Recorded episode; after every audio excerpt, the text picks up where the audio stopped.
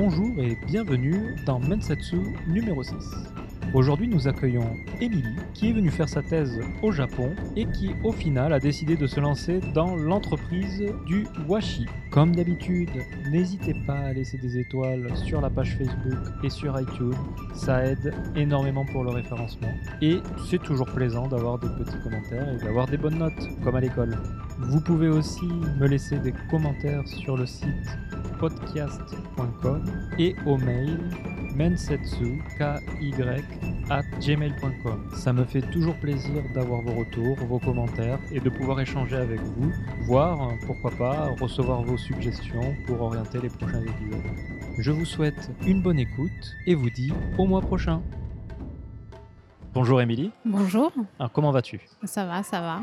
Alors, est-ce que tu peux te présenter pour les auditeurs? Oui, alors je m'appelle Émilie, euh, j'ai 34 ans et j'habite à Osaka depuis 5 euh, ans.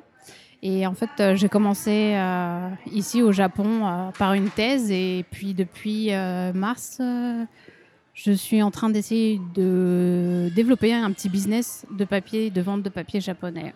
Qui s'appelle le? Qui s'appelle Haricot Pepper. D'accord. Haricot Pepper. Très bien. Tu dis que ça fait 5 ans que tu es à Osaka, mais le Japon aussi, ça fait 5 ans? Euh, Au Japon aussi, enfin, véritablement installé au Japon, effectivement, depuis 2012. Euh, mhm. euh, et avant ça, en fait, avec mon mari, on avait fait deux, trois voyages depuis 2008. Ouais, le premier voyage, c'était en 2008. D'accord. Bon, on va, on, va, on va un peu parler de tout ça après. La première question que je pose toujours, et qui est la plus logique, je pense, c'est pourquoi le Japon? Euh, bah, pourquoi le Japon euh, ben, La vraie raison de, de, pourquoi je suis arrivée en 2012, en fait, c'est pour faire ma thèse. Et, euh, et pourquoi j'ai voulu faire ma thèse au Japon bah, Parce que, un peu comme tout le monde, je suppose, comme tous les Français ici au Japon, bah, j'ai voulu, j'ai beaucoup une, j'ai une grande attirance en fait, pour la culture japonaise. Mhm.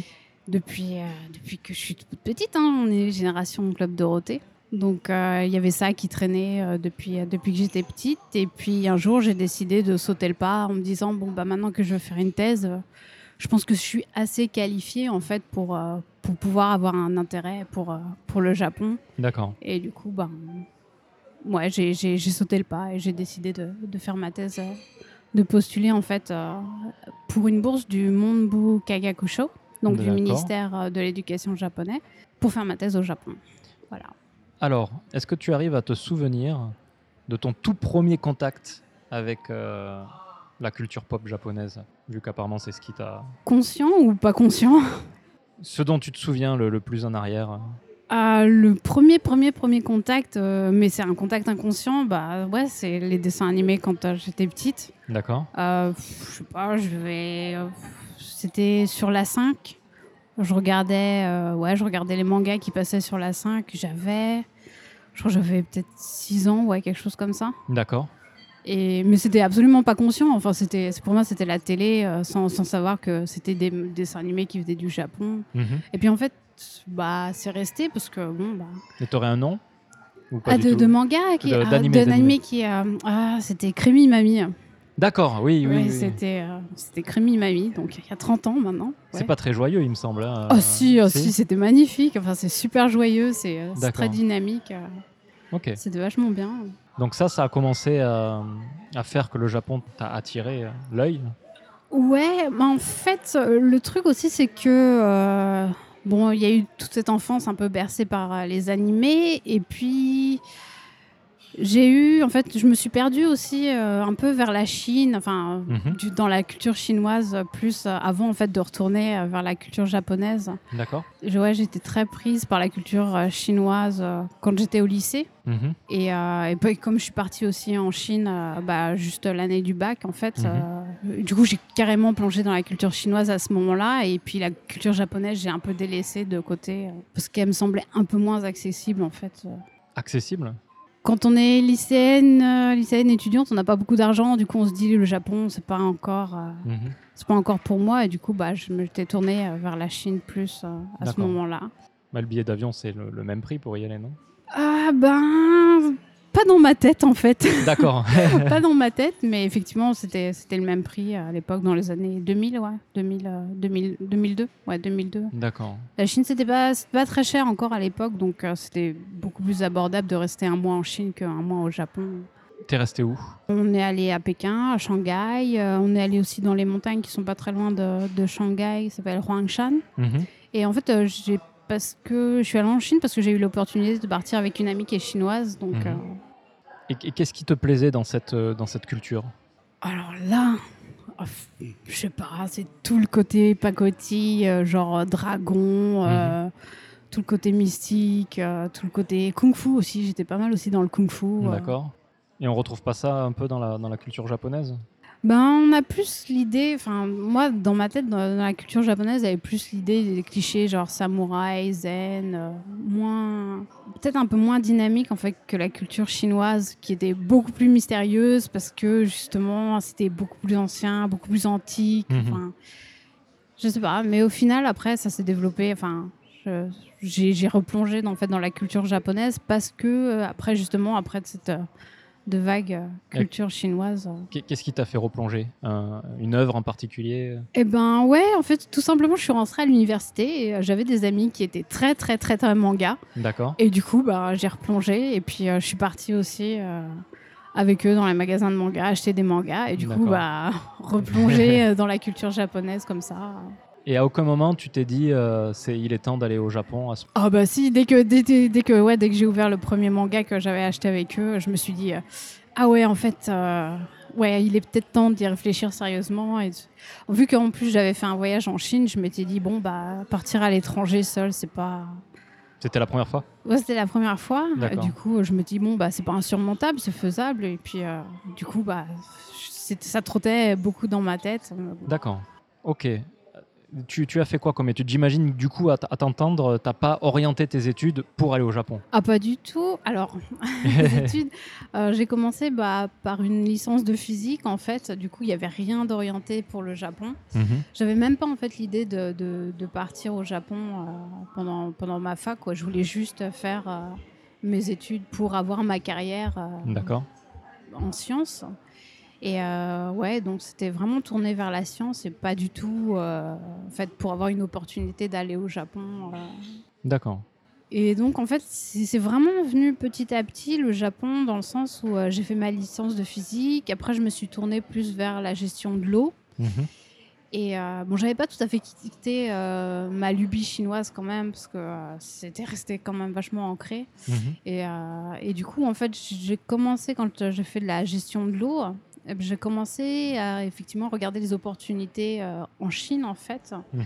avec un, avec un master euh, en hydrogéologie, parce que justement, en Chine, ils ont pas mal de problèmes de, de gestion de la ressource d'eau. Ouais. Et du coup, bah, j'ai orienté euh, à la fin de mon master. En fait, je suis partie euh, faire une étude en Chine pour, euh, pour la gestion de l'eau. Puis là, je me suis dit, bah, tiens, j'ai réussi à partir en Chine et faire mon étude dans un pays étranger. Donc peut-être que maintenant, j'ai une certaine valeur ajoutée pour faire, pour continuer en fait avec une thèse au Japon. D'accord.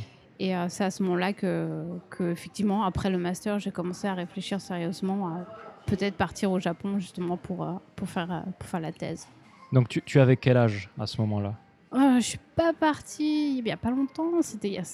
Tu veux dire euh, pour la thèse ou pour le au- master? Au, moment au, au final où tu as découvert que c'est bon, tu pouvais aller au Japon et que tu voulais te lancer dans une thèse là-bas. Bah, C'était il y a 5 ans.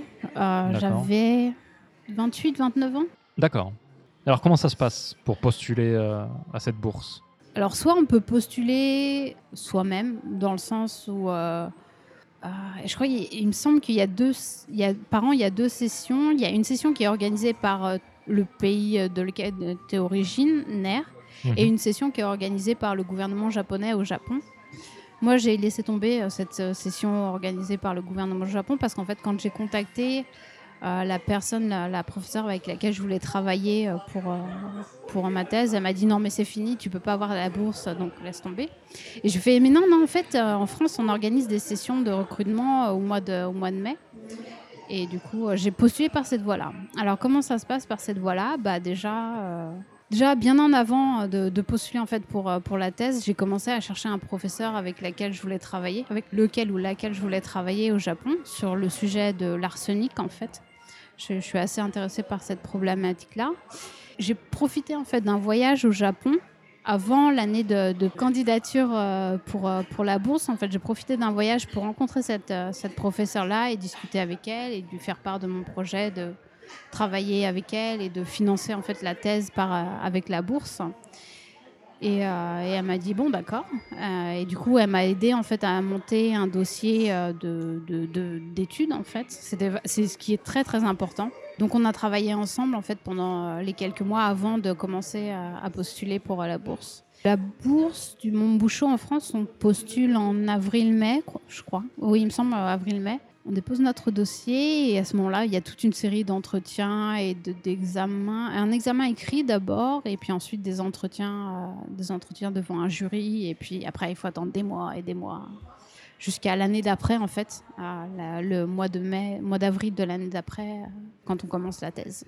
Et c'est quoi ces entretiens et c'est euh, c'est écrit et, et oraux? Tu dois, tu dois faire quoi? Euh, L'entretien écrit, si je me souviens bien. Non, en fait, je m'en souviens pas de l'entretien écrit. D'accord. C'est un peu dommage. Euh, c'est peut-être un entretien sur les compétences linguistiques en japonais. Mais l'intérêt en fait du Mont Bouchot en sciences, c'est qu'en sciences, on ne demande pas de parler euh, japonais. D'accord. Si tu, veux- si tu postules en fait pour un diplôme en sciences, euh, on n'est pas, on n'est pas obligé de parler japonais. Donc euh, moi, je parlais pas du tout japonais, Du tout, du tout. du tout, du tout. D'accord. Et du coup, bah, j'ai passé quand même, on a quand même passé un entretien écrit. Il me semble que c'était sur, sur les compétences linguistiques japonaises, mais bon, moi je m'en faisais pas trop euh, Mhm. pour ça parce que j'étais pas obligée de, de parler, euh, de parler japonais. Et euh, après cette session d'examen écrit, en fait, euh, bah, on est soit c'est soit on est recalé, tant Ouais. pis et c'est fini. Et soit après on est on est sélectionné pour passer devant un jury qui qui juge en fait de notre dossier et de la cohérence en fait de notre projet Mhm. de notre projet d'études euh, au Japon D'accord. le diplôme. Et le jury est français ou japonais? Non, il est français et japonais. Les enfin deux. oui, oui, ils sont français et japonais. D'accord. Et euh, mon jury, il était composé. euh, il y avait un japonais qui travaillait dans une école d'ingénieurs. Euh, je crois qu'il y avait aussi le consulat, du le consul du Japon. Parce que ça, le, le- c'est- l'entretien est passé à Paris.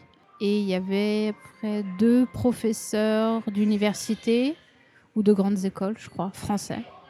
D'accord. Oui, c'est un, enfin, un jury mix français- français-japonais. Et, et tu saurais combien il y a de gens qui sont reçus à cette bourse Ouais. Alors, il paraît qu'il y avait 500 dossiers Mhm. euh, qui ont été déposés, mais on n'est que 12 à être partis. D'accord. Ouais. Oui, donc c'est. euh, Ouais, la, enfin, la sélection, quand même, pour la bourse, c'est super sérieux. Et euh, en fait, ce que j'avais fait avant de postuler en fait pour la bourse, quand je m'étais renseignée en fait pour savoir ce que c'est, en fait, j'ai beaucoup, j'ai cherché beaucoup sur les forums en fait euh, Mhm. des, bah, des, des indices ou des, des avis, des, des conseils en fait pour postuler à la bourse et pour monter en fait euh, Mhm. pour, pour, pour avoir les meilleures chances d'être d'être reçu en fait. Et euh, effectivement, bah, c'était assez important parce que euh, le fait de lire tous ces avis de gens qui avaient réussi à partir euh, avec la bourse, et ben, ça a fait que bah, j'ai réussi à monter, à comprendre l'importance d'avoir un dossier, un dossier béton dans le sens avec un projet d'études très très sérieux. Mhm. Euh, ce qui incluait en fait de, de, de rencontrer déjà le professeur avec lequel on voulait pas tra- on voulait travailler D'accord. et du coup euh, d'avoir effectivement euh, une étude euh, concrète avec un, un focus concret et, et un but aussi D'accord. un but d'étude concret. Et la bourse, elle te donne droit uniquement à de l'argent ou aussi à un visa? Euh, la bourse, elle me donne euh, droit à un visa. J'ai le droit à un visa étudiant. Au départ, c'était deux ans, parce que le minimum, c'est deux ans, mais on peut demander trois. Enfin, c'est rajouté sur trois, sur, rallongé pour trois ans. Mhm. Et euh, elle donne aussi euh, droit à euh, tous les mois à recevoir un- ce que je peux considérer comme un salaire, parce que j'ai reçu à peu près 105 140 000 euros par mois pendant, pendant mes trois ans de, de thèse. D'accord. C'est un bon, bon, bon, bon plan pour, bon aller plan faire pour ses venir. études. Ouais, c'est Sélectif, mais. euh, super, c'est super sélectif parce que le gouvernement japonais va dépenser beaucoup d'argent pour vous, donc euh, ils ont plutôt intérêt à choisir des candidats qui sont sérieux. mhm. Mais, euh, mais c'est effectivement, enfin, c'est, la voie royale pour aller faire sa thèse au Japon. Mhm. C'est vraiment, vraiment, vraiment très intéressant. D'accord. Et euh, quand tu as communiqué avec ton professeur, euh, ton futur professeur euh, de l'université japonaise, tu parlais en anglais, il n'y avait pas du En tout de anglais, japonais? j'ai- parlé en anglais parce qu'elle, elle a fait des études aux États-Unis, donc elle parlait aussi anglais. D'accord. Donc en fait, j'ai communiqué avec elle que, que en anglais. Ok. Alors, je ne sais pas si ça va s'entendre euh, à l'enregistrement, donc c'est pour ça que je refais cette petite euh, introduction rapide. On a été euh, dans un café qui fermait à 5 heures pile. Donc, toute la petite chanson que vous avez pu entendre en fond les 5 dernières minutes, c'était une chanson pour dire bon, ben, cassez-vous du café, on vous veut plus. Et donc, on a dû changer de café. Voilà, donc on est dans un autre café. Donc, si- s'il y a une rupture, euh, je mettrai cette explication pour. pour illustrer tout ça. Voilà, on peut continuer. D'accord. Très bien. Donc on parlait de ta bourse Oui, et euh, je pense que tu avais répondu à peu près à toutes les questions euh, dessus. ouais, On a bien compris que c'était un moyen intéressant pour venir. ouais. C'est pas facile, pas, c'est pas, c'est assez, assez sévère comme sélection, mais effectivement, c'est un moyen intéressant pour venir. Euh, Qu'est-ce que je pourrais dire en fait de rajouter là-dessus, c'est que les dossiers, à mon avis, qui ont été sélectionnés, c'était des études qui portaient beaucoup en fait, à- enfin, qu'est-ce qui pourrait apporter beaucoup au Japon sur le point de vue technologique ou euh, enfin moi j'ai vu j'ai compris que les dossiers scientifiques donc euh, sur du, du point de vue technologique en fait qu'est-ce qui pourrait beaucoup apporter euh, Mhm. au Japon euh, les, les candidats qui ont, été sélectionnés l'important en fait c'est euh, si vous voulez postuler euh, bah, par cette bourse là c'est vraiment d'avoir un projet sérieux et de montrer que vous voulez apporter vos compétences en fait pour euh, le rayonnement du Japon euh, D'accord. Ouais, à l'ex- à l'extérieur. Enfin, moi, j'ai beaucoup appuyé sur, euh, sur, sur ce point-là. Ton travail est porté sur l'arsenic, tu disais. Ouais, il a porté sur l'arsenic euh, au Japon. Enfin, mon, mon terrain d'étude, c'était le Japon. Mais j'ai beaucoup insisté sur le fait, en fait, que je voulais faire justement un modèle, un modèle de contamination parce que l'arsenic, c'est un élément qui contamine, en fait, l'environnement Mhm. au Japon de manière naturelle. Le but de mon étude, c'était de développer un modèle de contamination qui pouvait être appliqué en fait à d'autres régions du monde Mhm. où la contamination à l'arsenic avait lieu. Et j'ai beaucoup appuyé ce point-là. J'ai aussi beaucoup appuyé le point que je voulais justement appu- valoriser le fait que j'ai fait une étude au Japon euh, qui soit valable dans d'autres pays, euh, applicable dans d'autres pays. euh. Donc vraiment un rayonnement de ce qui se fait au Japon à l'extérieur. Tu peux expliquer rapidement comment, naturellement, on peut avoir une contamination à l'arsenic? Bah, en fait, le Japon, c'est une île volcanique. Et l'arsenic, ça se retrouve beaucoup justement dans, dans les environnements volcaniques. Et du coup, bah, là où vous aurez euh, des volcans au Japon, bah, vous aurez justement de, de l'arsenic dans les roches. Mhm. Et, euh, et ces roches bah, vont être euh, dissoutes par les rivières et les systèmes, euh, les systèmes de les bassins de rivières en fait qui, qui traversent les, les, les, les zones euh, volcaniques. Mhm. Et du coup, vous allez avoir une contamination des- légère, contamination légère des, des rivières. Donc tu es en train de dire qu'à Tokyo, alors c'est comme ça que moi je l'extrapole, on consomme euh, soit de l'eau, soit de la nourriture qui contient un peu d'arsenic. euh. Non, non, pas du tout. en fait. D'accord. C'est vraiment des, des- des régions qui sont très, très, très limitées au Japon. Donc vraiment, c'est juste autour en fait des volcans et euh, aussi autour des zones minières. Mhm. Et de toute façon, le, le- le gouvernement japonais a tellement eu de problèmes justement avec, avec des contaminations à l'arsenic, par exemple. Le, le plus gros problème, c'est euh, la mine de... euh, j'ai oublié le nom de... D'accord. Non, non, pas de problème, hein. de- C'est devenu un gros, gros problème en fait euh, de, de contamination de l'environnement et le gouvernement japonais est très, très vigilant en fait sur ces points-là. D'accord, Donc il y a très, très, très peu de chances en fait qu'au Japon on contamine de l'eau. euh, ok. De la nourriture qui soit con- enfin D'accord, à la-. Il n'y a, aucun problème en fait de ce côté-là. Nous, en fait, on a juste voulu comprendre pourquoi il y avait justement ce mécanisme de contamination. Ouais, c'était juste en fait pour comprendre pourquoi il y avait ce mécanisme de contamination, parce que tout, en fait, tout le travail de euh, décontamination et de surveillance euh, est déjà fait par, euh, bah, par exemple, par les services municipaux qui s'occupent de la distribution de l'eau. euh. donc, il n'y a pas, il a pas du tout de problème. Ok, ok, c'est bon à savoir. Donc là, on était en 2012. Mais toi, tu m'as dit que tu es venu un peu au Japon avant ça. Pour des voyages. Deux voyages. Pour deux voyages. Alors, le tout premier voyage, c'était quand Tout, tout premier voyage, c'était en 2008, si je me trompe pas. Tu es venu à Tokyo Euh, on est venu dans le Kansai d'abord euh, parce que euh, parce qu'on a plus ouais on avait plus d'attaches. En fait mon mari lui il a eu de la chance quand il était petit il est venu souvent au Japon Mhm. et il est venu principalement à Kyoto. D'accord. Donc en fait c'est pour ça qu'on a démarré notre voyage à Kyoto et dans le Kansai. D'accord. Et en fait, on est allé quelques jours à Tokyo sous une pluie assez méchante, ce qui m'a Mhm. fait dire que Tokyo c'était vraiment pas terrible. Vous m'excuserez. hein. Ouais, ce- ces ces trois, trois, quatre jours à Tokyo m'ont un peu refroidi euh, par rapport à, à- à- ouais, à la ville. C'était vraiment gris et euh, très grand et très euh, populeux. Mhm. Et du coup, euh, j'ai eu une assez mauvaise impression. Et après, on est revenu dans le Kansai. Et en fait, à partir du Kansai, on est descendu jusqu'à Kagoshima. On a fait tout, euh, tout le sud du Japon. D'accord. Ouais. Est-ce que tu peux rapidement, vraiment très rapidement dire ce, ce qu'est le Kansai Parce que j'imagine que Ah, certaines le personnes ne le Kansai, savent pas. alors le Kansai, c'est euh, toute la région qui regroupe euh, Osaka, Tokyo, Nara, euh, Wakayama. ça va, ça va jusqu'à Okayama d'ailleurs. Et après, Kansai, Kinki. Je ne saurais pas trop dire la différence entre le Kansai et Kinki, mais enfin, Kansai, ouais, c'est toute la région Osaka, Kobe, euh. Kyoto. C'est un peu en, en opposition au Kanto, Et oui, exactement. Oui, exactement. y a Tokyo, etc. Oui, exactement. D'accord.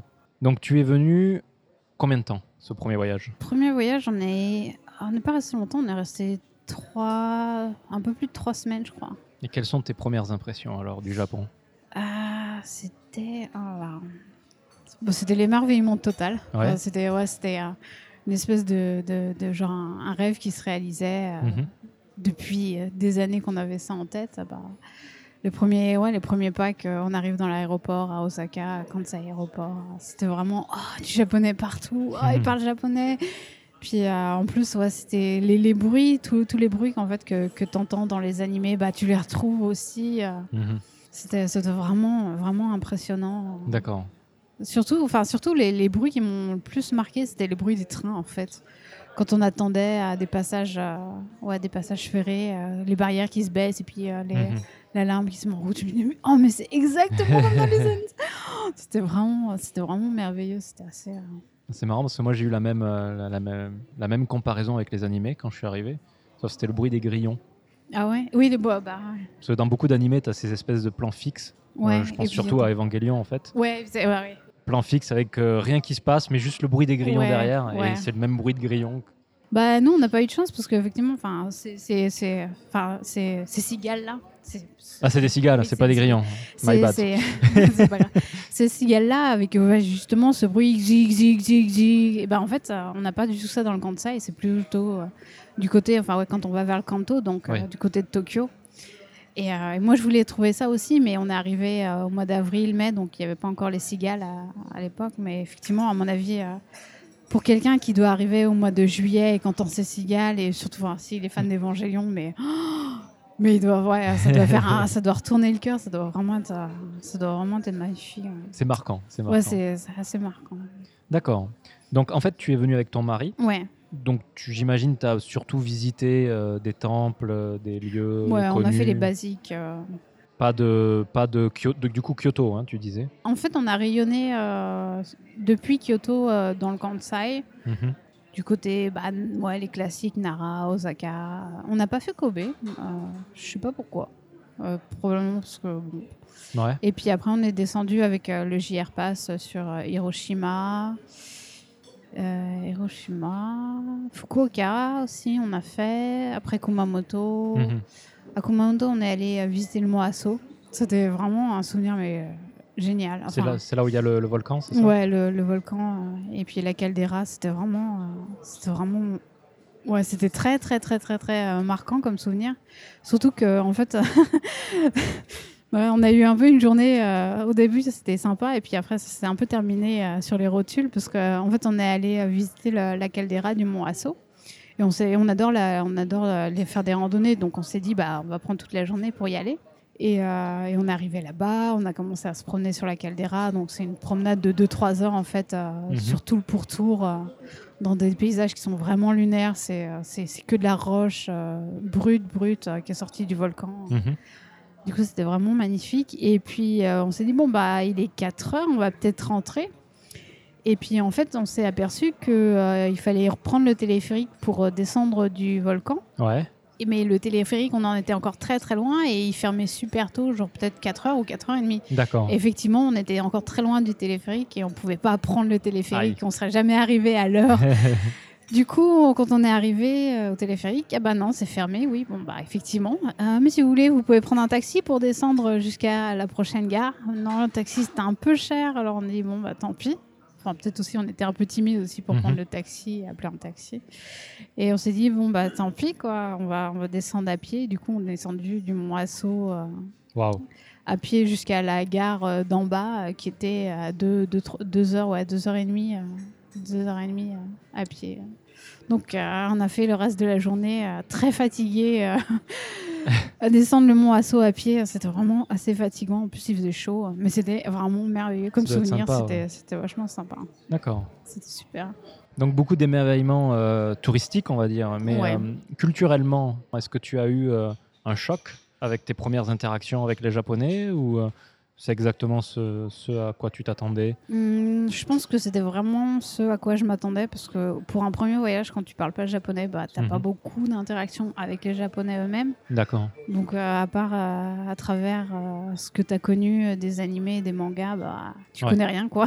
D'accord. Donc, c'est- j'ai pas, eu- pas eu vraiment de choc culturel. Enfin, parce que tout ce que je voyais, tout ce que, tout ce que je reconnaissais, en fait, je pense qu'à mon avis, je me suis pas mal accrochée justement à ce que, ce que je connaissais via, via ce prisme des mangas et des animés. Et du coup, j'ai remarqué que ça et pas du tout, euh, D'accord. pas du tout le reste euh, auquel j'avais pas accès parce que de toute façon, je comprenais rien. Donc, euh, Ouais. ouais, pas. 2008 donc. Ouais. Et la deuxième fois, c'était quand? Euh, deuxième fois, c'était 2010. Donc en 2008, tu parlais pas japonais. En 2000, je parlais pas japonais. Et euh, en 2010, est-ce que tu t'es mis au japonais entre temps Non, pas du tout. D'accord. euh, ouais, si, j'avais peut-être genre, euh, les- j'avais peut-être acheté un ou deux guides de conversation euh, basiques pour pour savoir. Ouais, ah si si, ah si, si si, j'avais j'avais deux amis qui étaient partis au salon du livre et qui ont emprunté sans sans intention de rendre un stand d'apprentissage de langue. Elles m'ont emprunté un guide de conversation japonais et aussi un guide d'apprentissage des kanji D'accord. qu'à m'ont donné. euh, tiens, on sait que t'aimes le Japon, tiens, voilà, pour euh, ton apprentissage du japonais. Donc j'ai utilisé ça, effectivement. euh, bah, c'était juste mes bases de japonais. Hmm. Ah, c'était la méthode A6000, ouais, c'était euh, un guide A6000 euh, D'accord. de poche. euh, Un truc. euh, ok. ouais, ok, ok. donc j'avais ça. Donc en, ouais, en 2010, non, je savais toujours pas parler japonais euh, pour le deuxième voyage. Et tu es revenu avec ton mari encore une fois Ouais, on est revenus euh, tous les deux ensemble. euh, Dans le Kansai Dans le Kansai, on a commencé par le Kansai et puis on s'est dit, bon, bah maintenant on va faire le nord.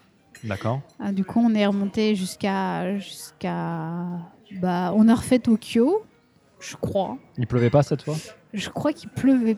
Ah, attends. Non, je crois qu'il pleuvait pas. Peut-être. Je me souviens plus. Je crois que non, je crois qu'on a évité Tokyo. On s'y arrêtait juste pour euh, pour le Shinkansen parce qu'on est monté jusqu'à Matsushima. On est allé dans les Alpes. On Mhm. est allé à Takayama, Matsumoto, Mhm. un arrêt à Tokyo probablement pour couper le, le train, euh, pour couper le voyage en Shinkansen. On est monté jusqu'à Matsushima. Mhm.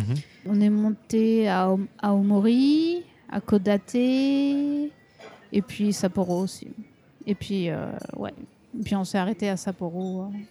Tu as ressenti des différences par rapport à ton premier voyage ou c'était pareil? Non, c'était pareil aussi, parce que euh, j'avais pas plus avancé dans mon japonais, donc euh, j'avais vraiment euh, aucune clé pour pouvoir lire Mhm. euh, la, la société japonaise encore à, ce deux voya- à ce deuxième voyage. Peut-être que les, les Japonais du, du Nord sont différents du Sud, même dans l'atmosphère. Hmm, ben, j'ai pas vraiment fait attention à ça parce qu'à l'époque, je savais pas que ça existait en fait. Donc, je savais, enfin, je sais que euh, oui, en France, il y a une différence entre les Français du Nord et les Français du Sud, mais euh, au Japon, en fait, euh, j'avais vraiment aucune idée de, de ce que c'était que la société japonaise, donc j'ai pas trop fait attention à cet aspect-là. euh, même Tokyo, tu sentais pas une différence entre Tokyo et le reste? Non, D'accord. non, J'avais- j'étais pas, j'étais pas biaisée en fait. euh, ouais, j'avais pas. Tu as préféré Tokyo cette deuxième fois? Peut-être, parce que je me souviens. tu t'en souviens me- pas du tout. Non, je me souviens pas de Tokyo cette deuxième fois, donc euh, je pourrais pas te dire. euh, très bien. C'est vraiment. ouais, pourquoi je me souviens pas de Tokyo? Peut-être parce qu'on s'y est pas arrêté. enfin, peut-être qu'on s'y est arrêté, mais qu'on a, on n'a pas fait grand chose là-bas Ouais, en fait. Ouais. Ok. C'est fort possible, ouais. Et donc, c'est pas pendant ce voyage Non, que tu as rencontré ta prof de non, thèse c'est hein. pas. C'est celui d'après, en 2011 en fait. 2011, donc tu en as fait un troisième en Le 2011. troisième, c'était en 2011. D'accord. Et, euh, et là, on est resté longtemps. On est resté euh, trois mois en fait. euh, Ah oui, Ouais, deux, deux, trois mois en fait euh, pour, pour ce voyage en 2011. Et on est resté principalement sur Kyoto euh, ok. pour pouvoir profiter vraiment à fond de, de, de la région du Kansai. Parce que Mhm. Parce que c'est la meilleure région du Japon. D'accord. Voilà, je l'ai dit. Voilà. Ce sera euh, le titre de ce podcast. Et, euh, et ouais, on a, on, a- on est resté, on est resté assez longtemps justement dans, dans- pour profiter en fait de, de la vie. Cette fois-ci, on voulait vraiment profiter de la vie à la japonaise Mhm. et vraiment euh, comprendre en fait ce que c'était que d'aller au supermarché tous les jours, faire sa cuisine, euh, Mhm. Prendre les transports euh, régulièrement euh, avec les Japonais. Et du coup, euh, Du coup, vous avez logé où on avait juste un logement à Kyoto dans lequel on pouvait profiter en fait.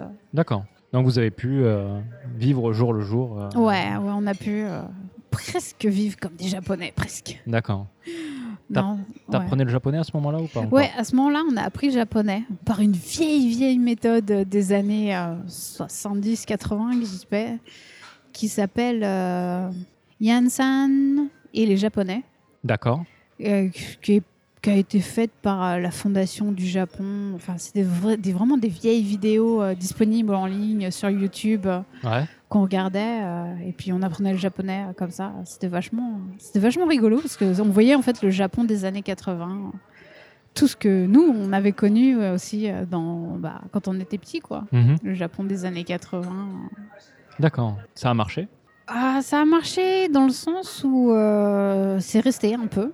Ah, puis on arrivait euh, à échanger quelques mots avec des Japonais euh, Ouais. qu'on croisait, enfin avec lesquels on avait les conversations. Donc ouais, c'était c'était le minimum basique, on va dire. D'accord. C'était le minimum basique. Lors de ce voyage, tu as pu commencer à lire dans la société japonaise alors? À quoi? À lire, euh, à comprendre la société japonaise Hmm, Est-ce que je dirais ça? Ah, je dirais ah oui, oui. En fait, euh, je pourrais dire ça aussi un peu parce que euh, aussi durant euh, durant bah, ces, ces deux mois, euh, deux, deux, trois mois qu'on a passé à Kyoto, en fait, Mhm. euh, moi je me suis inscrite euh, au club de Kyudo euh, qui était à côté de à côté de, de, de la maison.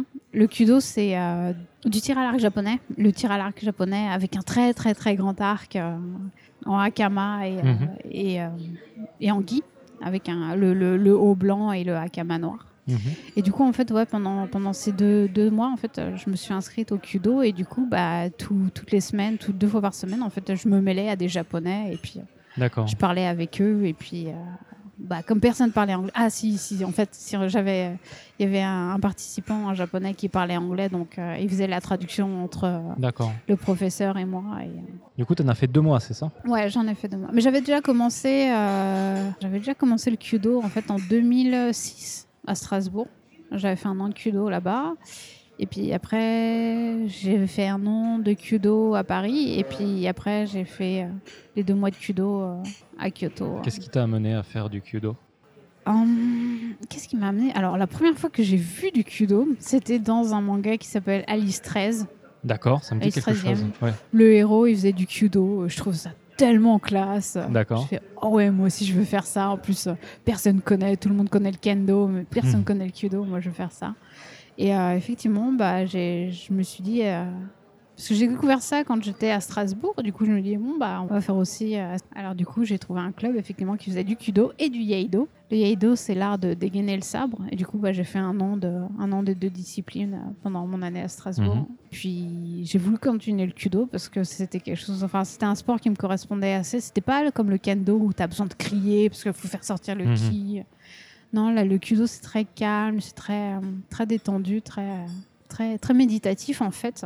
Même si c'est pas censé l'être, mais enfin, c'est très méditatif. Et puis, euh, puis j'aime beaucoup ouais, le tir à l'arc, c'était, c'était assez sympa aussi comme, euh, comme euh, c'était assez challenging, euh, assez euh, challenge comme discipline, genre euh, mettre une flèche qui est très très loin. Mhm. hein. Donc en fait, moi j'avais entendu dire que quand tu fais du kudo, la première année, tu touches pas à l'arc. C'est pas vrai. C'est pas vrai D'accord. vrai. Non, D'accord. non, c'est pas vrai. Euh, non, en fait, euh, bah, on- quand on commence la discipline, en fait, effectivement, bah, dans les premières semaines, on ne fait pas tirer avec un arc parce que c'est dangereux. Mhm.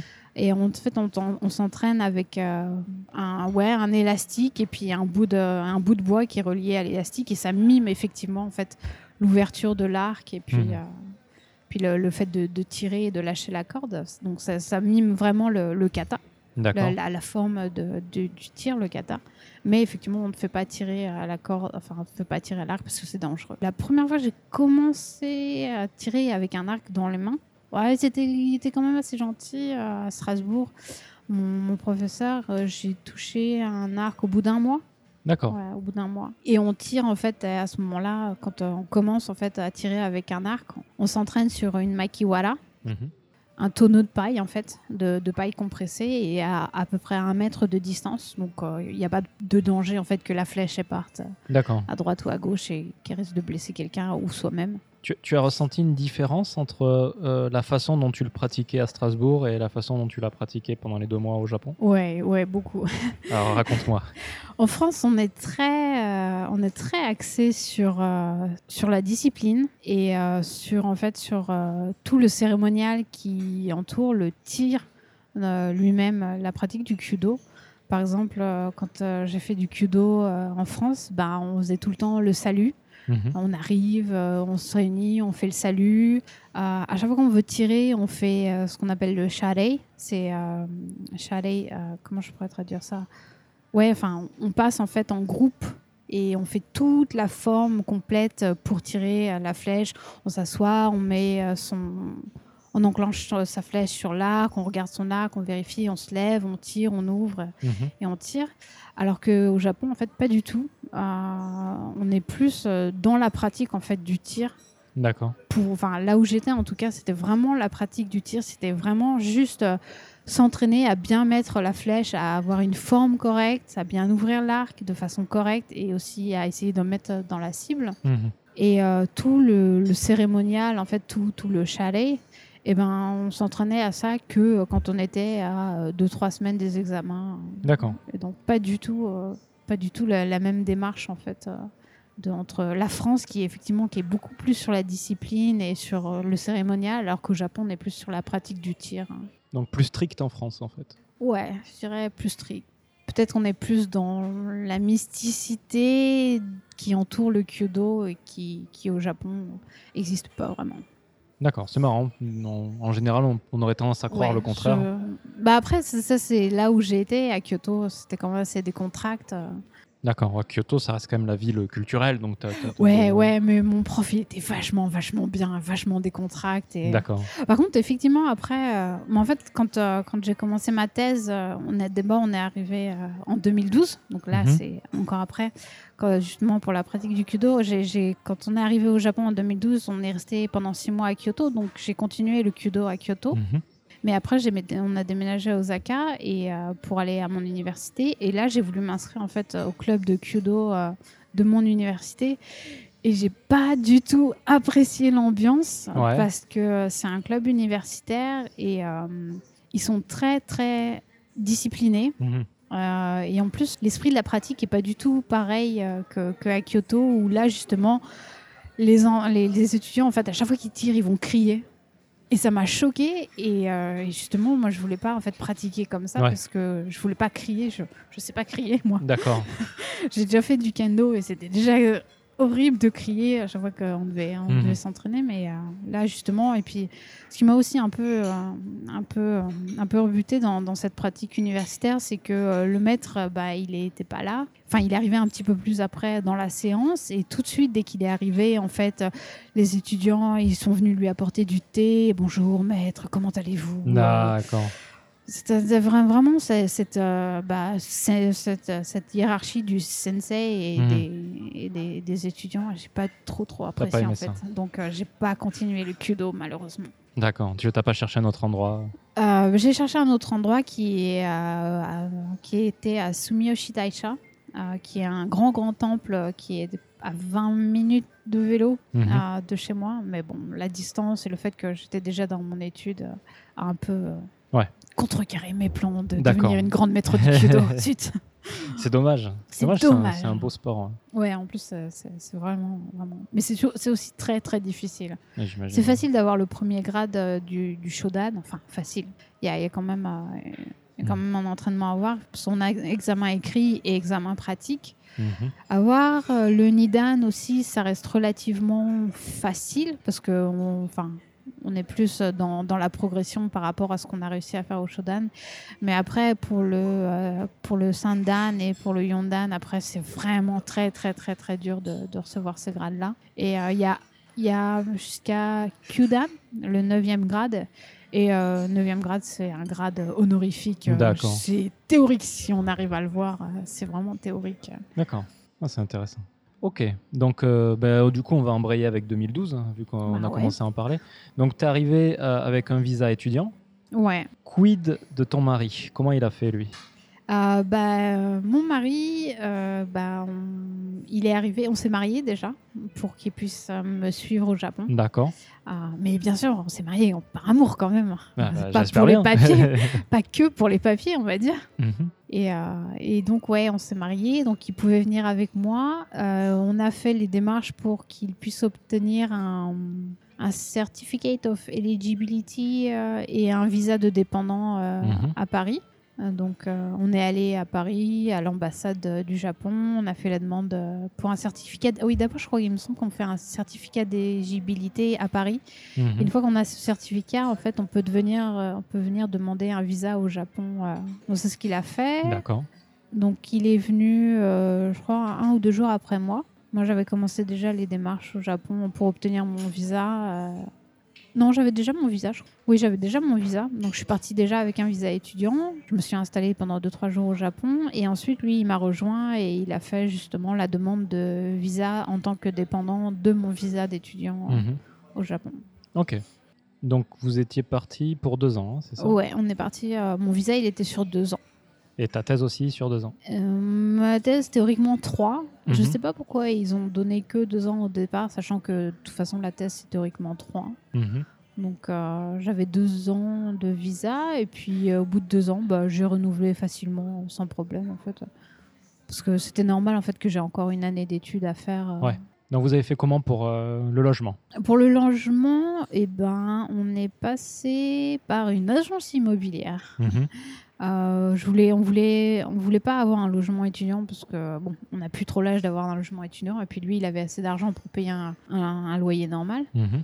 Donc, euh, on n'est pas parti en résidence universitaire. On est allé dans une euh, agence immobilière banale. Au départ, on est allé chez Century 21. Ouais. On est tombé sur un gars qui était euh, vachement, vachement, vachement sympa.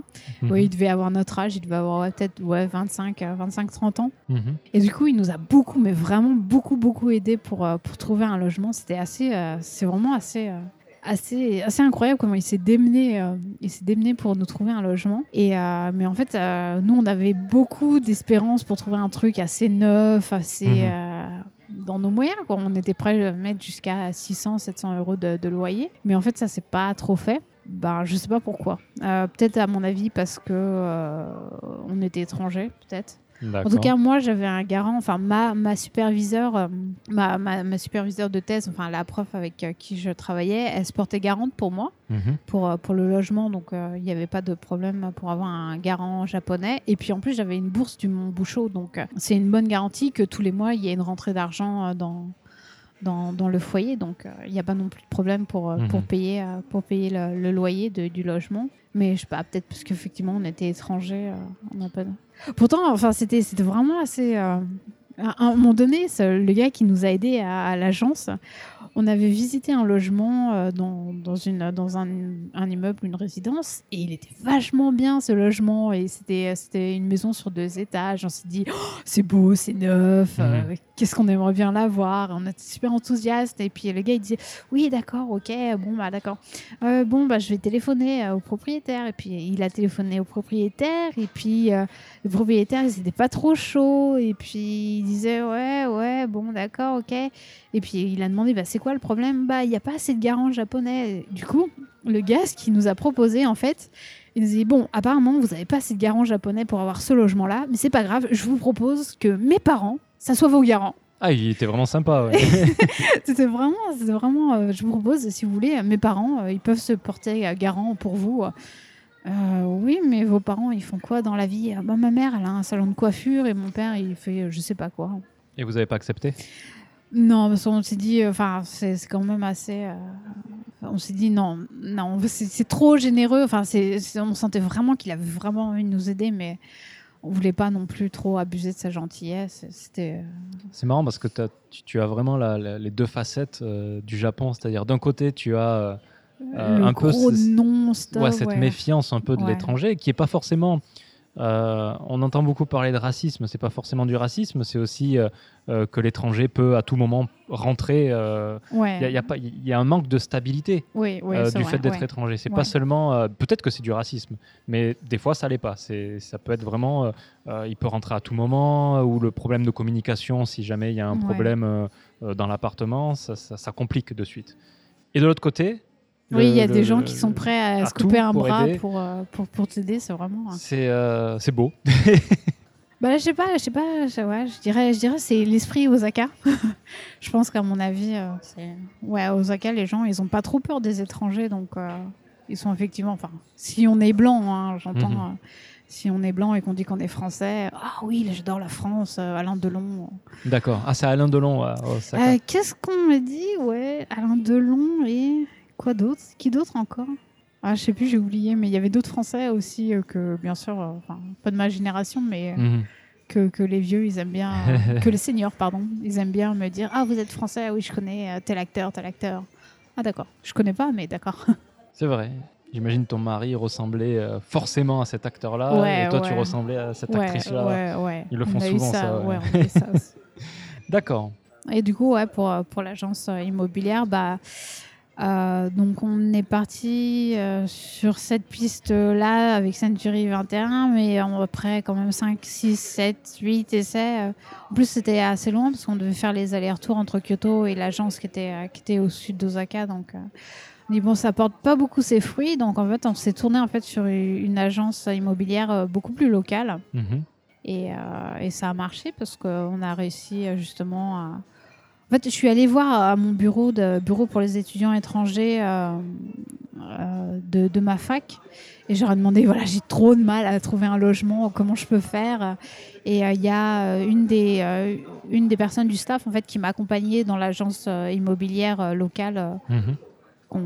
qu'on a, qu'on a décidé d'utiliser pour trouver un logement. Et effectivement, ça a bien, en fait, euh, le fait d'être aidé par, justement par une japonaise, ça a bien, ça a bien développé. Ça a bien débloqué la situation parce que justement il y avait un intermédiaire qui parlait japonais euh, entre moi et la propriétaire, euh, Mhm.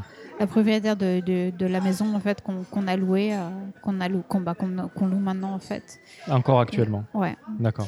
Donc à mon avis, quand on se tourne vers les entreprises un peu plus locales, on a beaucoup plus de chances de, de trouver, enfin d'atteindre son but.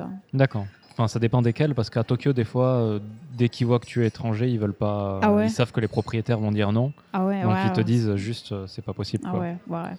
Du coup, j'avais une question par rapport à ce que tu disais. Pour louer un appartement au Japon, j'ai l'impression, d'après ce que tu dis, qu'il faut absolument un garant japonais. C'est systématique? Ben, je pense que non, parce qu'il y a beaucoup de gens qui passent par des, euh, des agences aussi qui se portent garant, des, des, Ouais. des sociétés qui se portent garant. Mais alors, de mon expérience, ces sociétés-là te demandent d'avoir un garant japonais. Ah ouais? Ah bah, euh, pas de bol. c'est vraiment un peu, ouais, c'est- ça se mord la queue tout ça. Ben, c'est ça, ouais, le- l'entreprise, l'agence euh, immobilière te demande un garant. Ouais.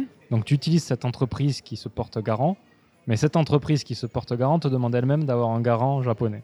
Bah, comment ils- les gens ils font pour. euh, Ben, tu trouves un- moi j'ai toujours réussi à trouver un collègue ou euh, Ah ouais, ouais. tu trouves.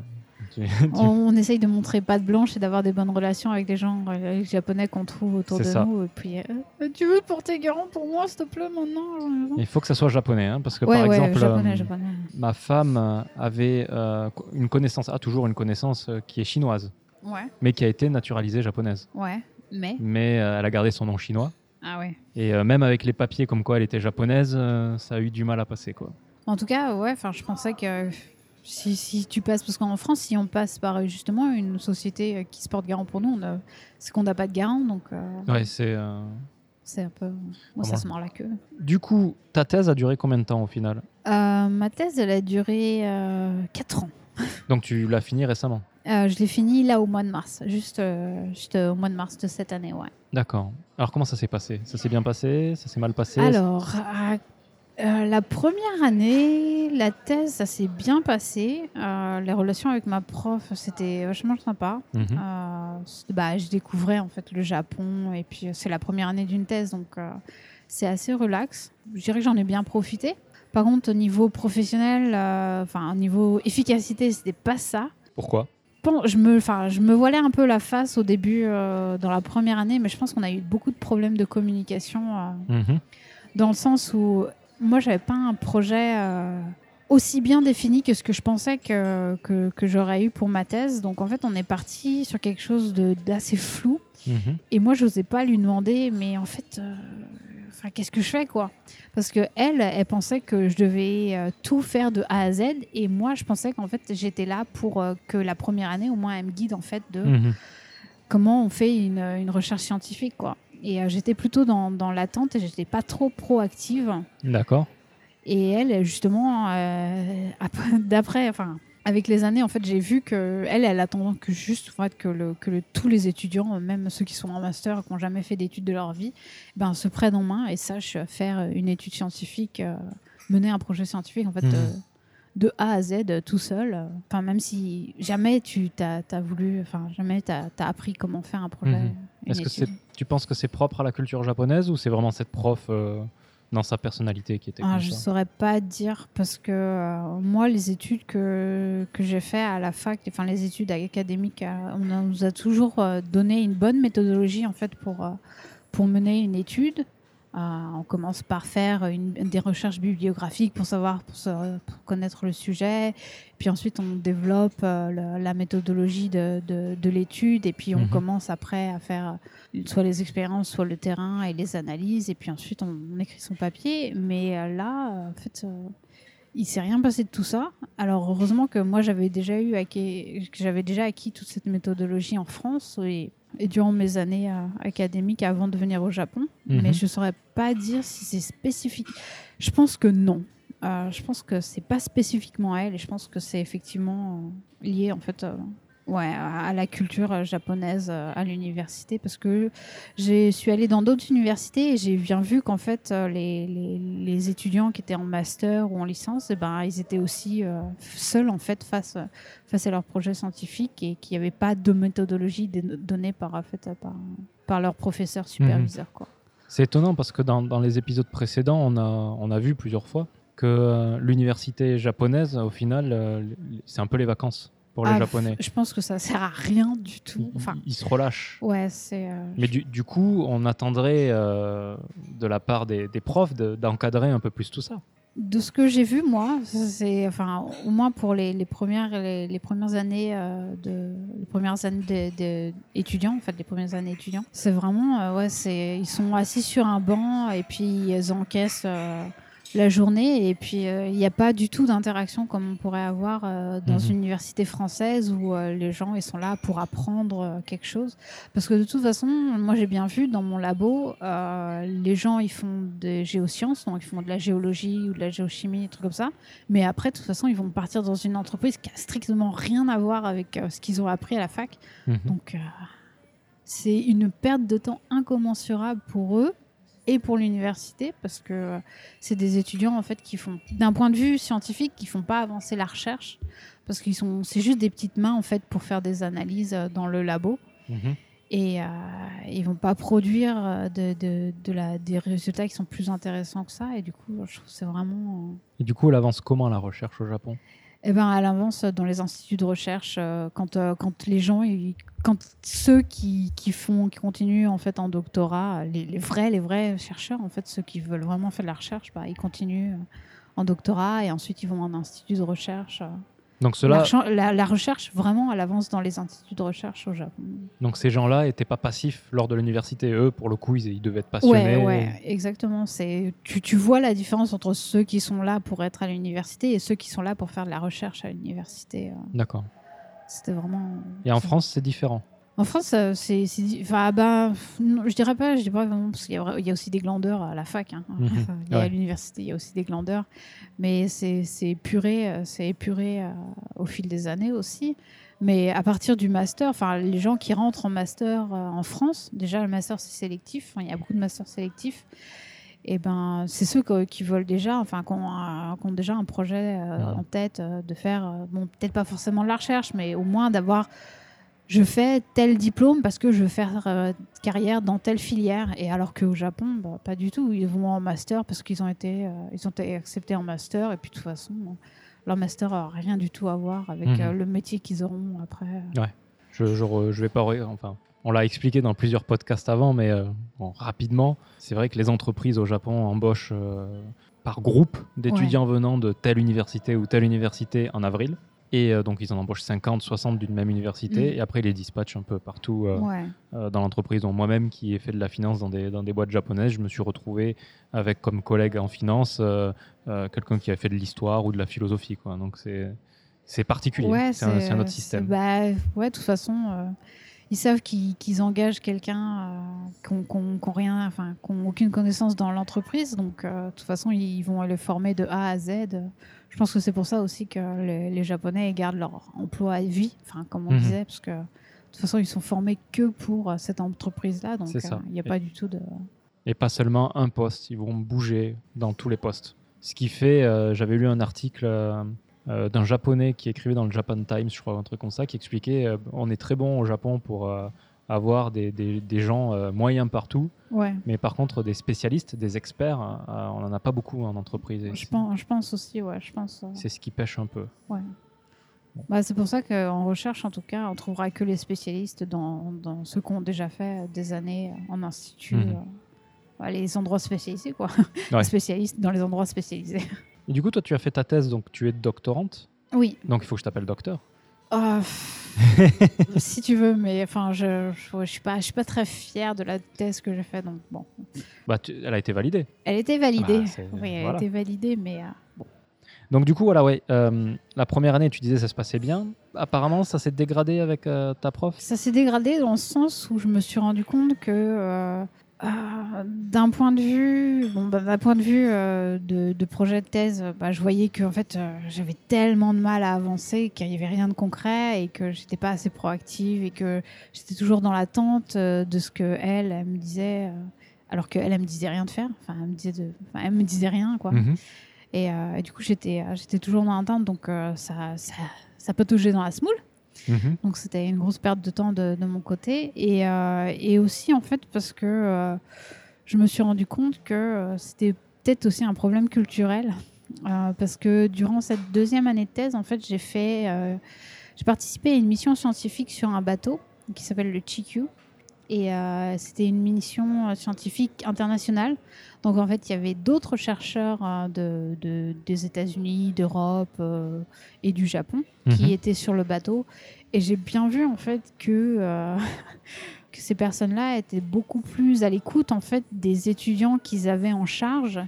Et euh, du coup, il y avait beaucoup plus de, de, de méthodologie inculquée en fait de la part des, des professeurs seniors aux plus jeunes qui étaient, euh, dont je faisais partie, qui étaient sur, euh, qui faisaient partie de la mission euh, sur, sur le bateau. Et du coup, on était, c'était beaucoup plus engageant en fait pour, Mhm. pour les jeunes, pour les jeunes chercheurs en fait, de participer vraiment dans, dans le projet de recherche parce que euh, bon, on avait fait notre part, euh, notre part de travail, on s'était, euh, renseigné sur le projet, et voir qu'est-ce, pourquoi on était sur le bateau et tout. Mais c'était aussi bien encadré de la part des, des professeurs seniors, un encadrement qu'on a que j'ai- j'avais pas, que je trouvais pas en fait avec ma, ma prof de thèse. Alors que euh, les premiers, les premiers mots, euh, ouais, qu'elle m'a- les- dans les premières semaines où j'avais été avec elle, elle m'avait dit ah je suis là pour t'enseigner comment faire, euh, comment monter un projet Mhm. scientifique, comment faire une étude scientifique. Bah oui, bah pendant un an j'ai toujours attendu que tu me donnes euh, comment on dise comment faire, mais bon. D'accord. Donc euh, cette, cette deuxième année, je me suis rendu compte effectivement que enfin, c'était pas non plus génial. euh, J'étais peut-être pas forcément en fait euh, dans le bon euh, le bon environnement en fait, Mhm. sachant que je j'étais pas super proactive. Peut-être que j'aurais besoin d'un peu plus d'encadrement D'accord. à ce niveau-là. ouais. Et du coup, tu as fait comment pour les deux années restantes? Eh ben, j'ai fait comme je pouvais. Je me suis rendu compte euh, du problème que c'était. Et je me suis dit, bon, bah, je vais me prendre en main toute seule. Et puis, euh, je vais faire des choses. Et puis, peut-être qu'elle, elle sera pas d'accord, mais c'est pas grave. C'est mon étude. Donc, euh, je vais faire euh, ce que je pense qui est bien.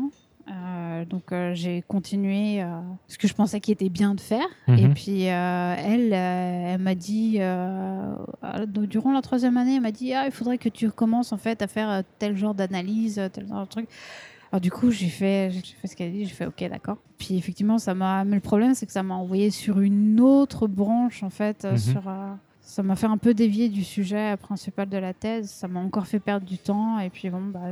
Et c'est pour ça en fait que j'ai dû faire une quatrième année. D'accord. Euh, parce qu'il fallait que j'arrive à recoller les morceaux entre ce que j'avais fait les deux premières années, ce que j'avais fait la troisième année, et euh, essayer de faire un projet en fait euh, Cohérent. cohérent, Mhm. d'avoir un projet cohérent sur ce qu'elle m'avait dit de faire au début, et puis euh, quand elle m'avait fait partir sur une toute autre branche euh, pour la troisième année. D'accord.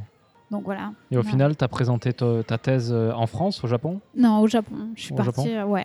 Bah, c'est aussi un truc est, euh, que j'ai pas fait comme les autres, c'est que pour le Monde Bouchot, en fait, pour la thèse de la bourse du Monde Bouchot, la plupart des étudiants, ils sont déjà en fait, ils sont en co-tutelle avec une université française et une université japonaise. Mhm. Donc la co-tutelle, bon bah ils ont la chance d'avoir deux superviseurs, euh, un français et un japonais euh, pour euh, pour leur projet de leur projet de recherche. Mais moi je suis partie freelance. Je, bah, je suis partie, je suis allée contacter une- ma prof au Japon. J'ai dit je veux travailler avec vous. Du coup j'avais pas du tout de co-tutelle. Du coup j'ai tout fait au Japon, Mhm. tout- toute la thèse de A à Z. Comment tu l'avais repéré, cette prof? Pendant mon master, j'avais déjà travaillé sur le problème de l'arsenic et j'avais lu deux trois articles qu'elle avait coécrits en fait, qu'elle n'avait pas écrit elle-même et qu'elle avait coécrit. Et puis je me suis dit, euh, ah bah tiens, euh, arsenic, euh, une prof japonaise, bah, combo. Et puis je vais la D'accord. contacter avec elle. Et puis j'avais contacté justement bah, pendant mon, mon, mon voyage en 2011. euh. Et au final, ta relation avec elle, elle est, euh, elle est bonne maintenant ou euh, ça Elle est mieux que la deuxième année où euh, on s'est vraiment deuxième et troisième année, on s'est un peu fâchés. On se parlait pas beaucoup d'ailleurs. D'accord. à cette époque. ouais. C'était. euh, mais ouais, je dirais ça va. Mais disons que comme euh, je- en fait euh, après cette thèse, bon je l'ai je l'ai faite en mars là, mais en fait j'ai je voudrais rester encore un peu au Japon. Mhm. Du coup en fait je lui ai demandé euh, est-ce qu'il n'y a pas un visa que je pourrais avoir pour rester encore un an au Japon Est-ce qu'on peut pas s'arranger, essayer de trouver euh, Mhm. un truc Elle a dit bon bah écoute, euh, tu peux demander euh, ouais un visa culturel et puis euh, pendant ton visa culturel en échange bah tu travailles deux trois jours avec moi par semaine. Pour finir déjà les articles que t'es, euh, scientifiques que tu es censé euh, finir euh, pendant Mhm. ta thèse et puis pour m'aider aussi au labo.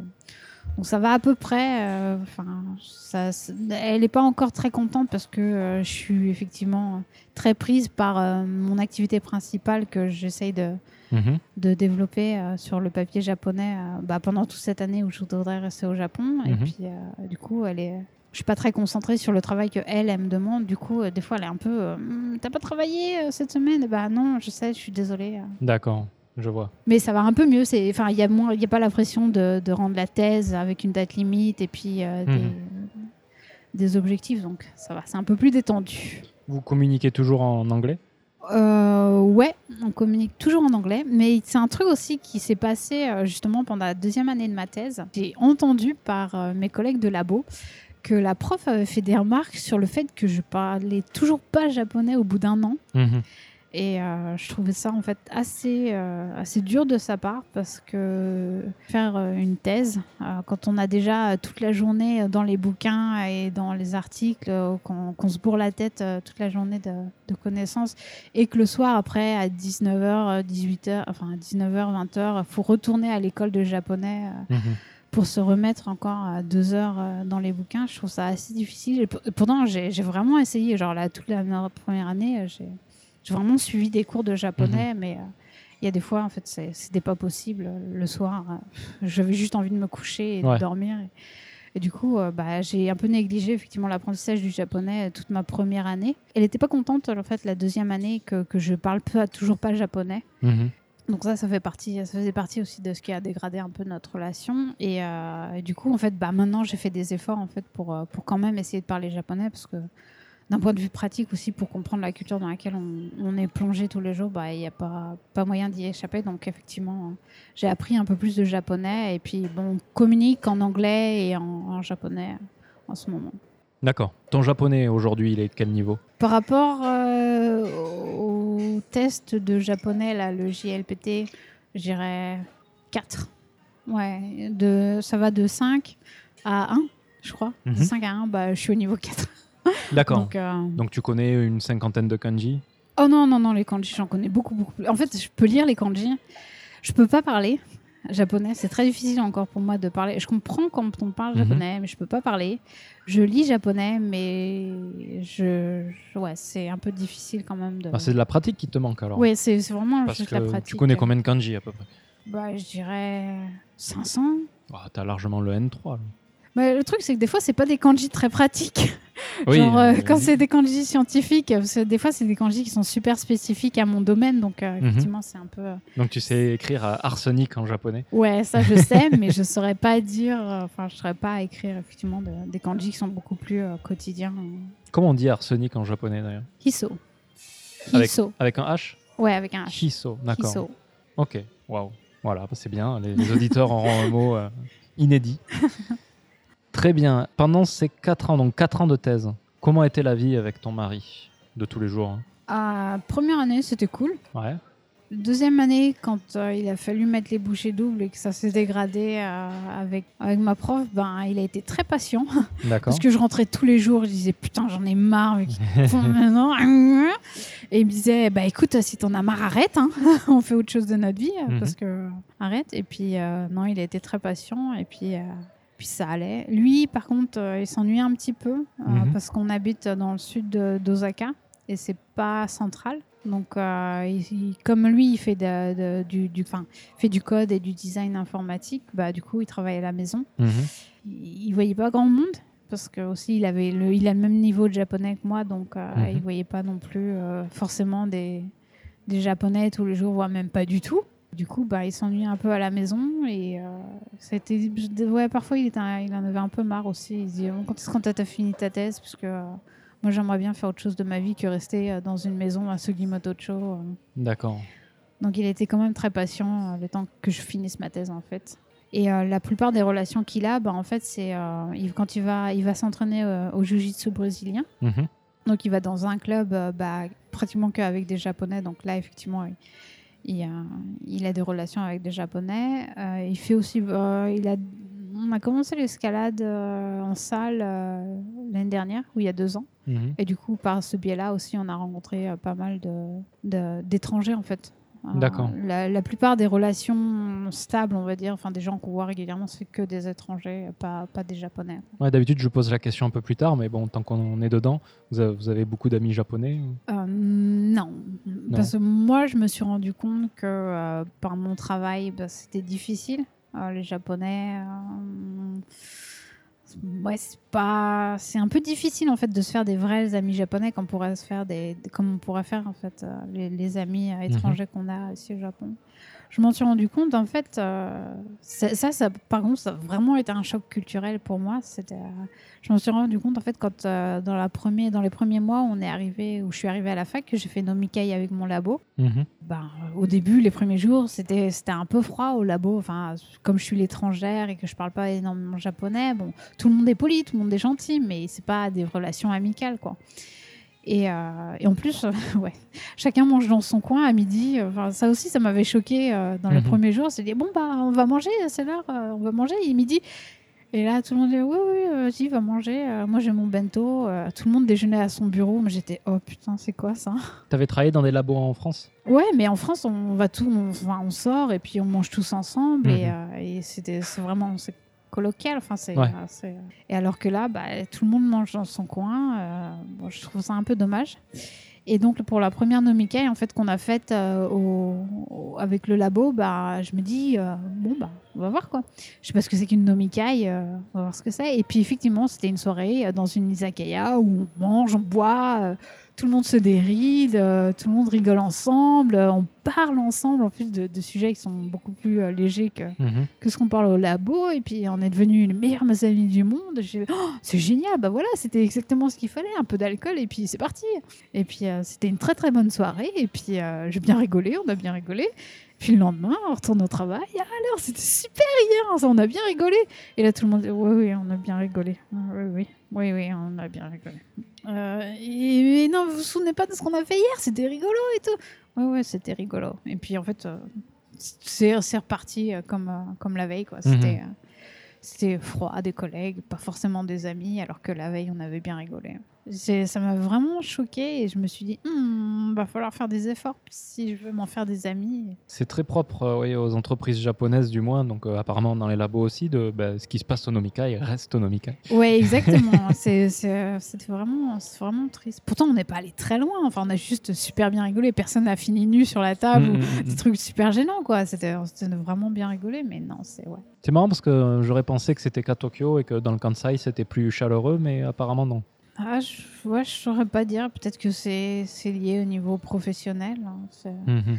En tout cas, enfin, après, je- c'est peut-être aussi le fait que moi, j'ai quand même une certaine différence d'âge avec eux. J'ai peut-être ouais, 10 ans facilement, en fait, avec, euh, avec les collègues de bureau. Mais par contre, j'- enfin, je suis restée amie. Le seul, le seul véritablement euh, ami euh, japonais que je me suis fait, bah, il était aussi doctorant comme moi. euh, et puis, il était un peu plus mature que, que tous les autres. Donc, c'est peut-être aussi... peut-être que la différence d'âge, elle a joué. Elle a déjoué en ma faveur. Elle a joué en ma défaveur. Ok. Notre défaveur. Ouais. Moi et mes collègues. D'accord.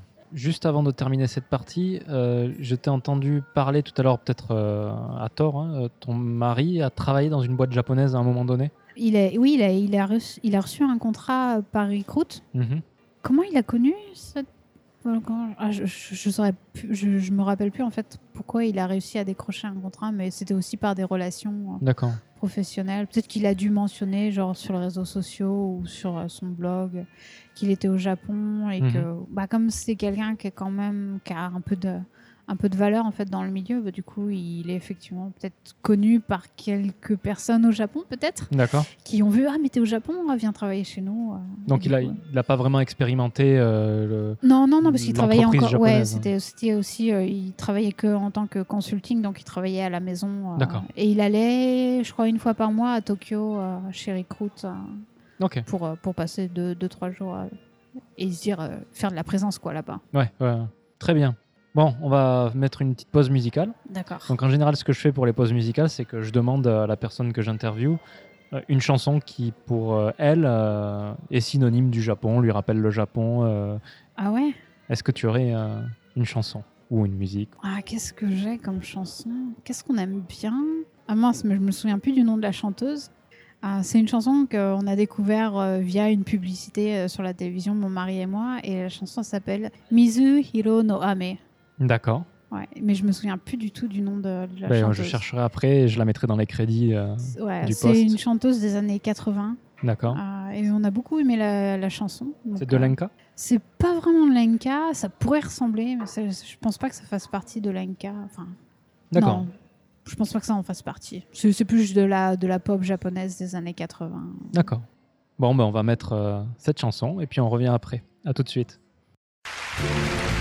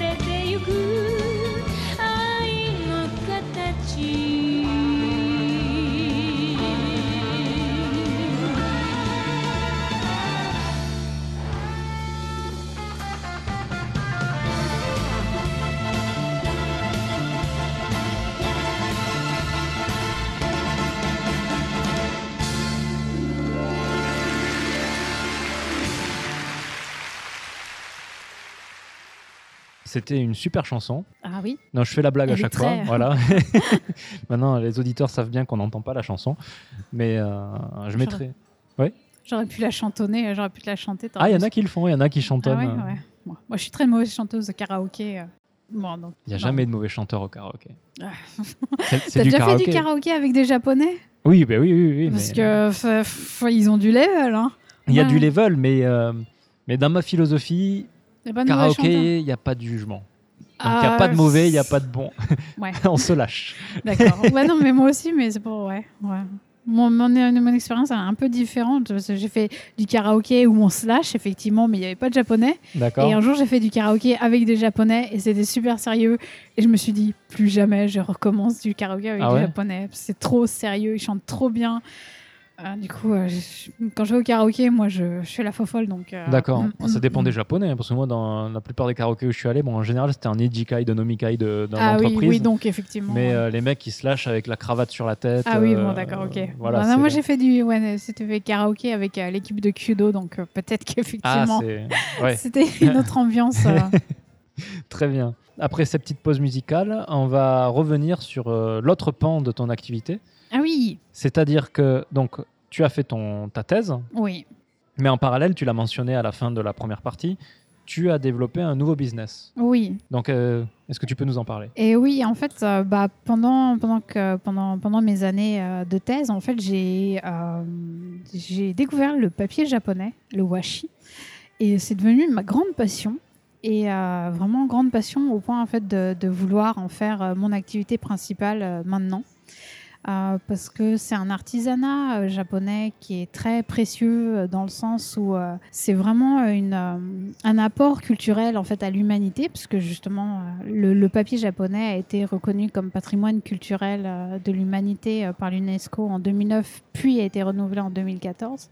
Et c'est un artisanat japonais que je trouve magnifique. Parce que euh, c'est des hommes euh, qui font du papier, mais qui vraiment y mettent toute leur vie en fait, euh, et qui, qui développent un savoir-faire incroyable.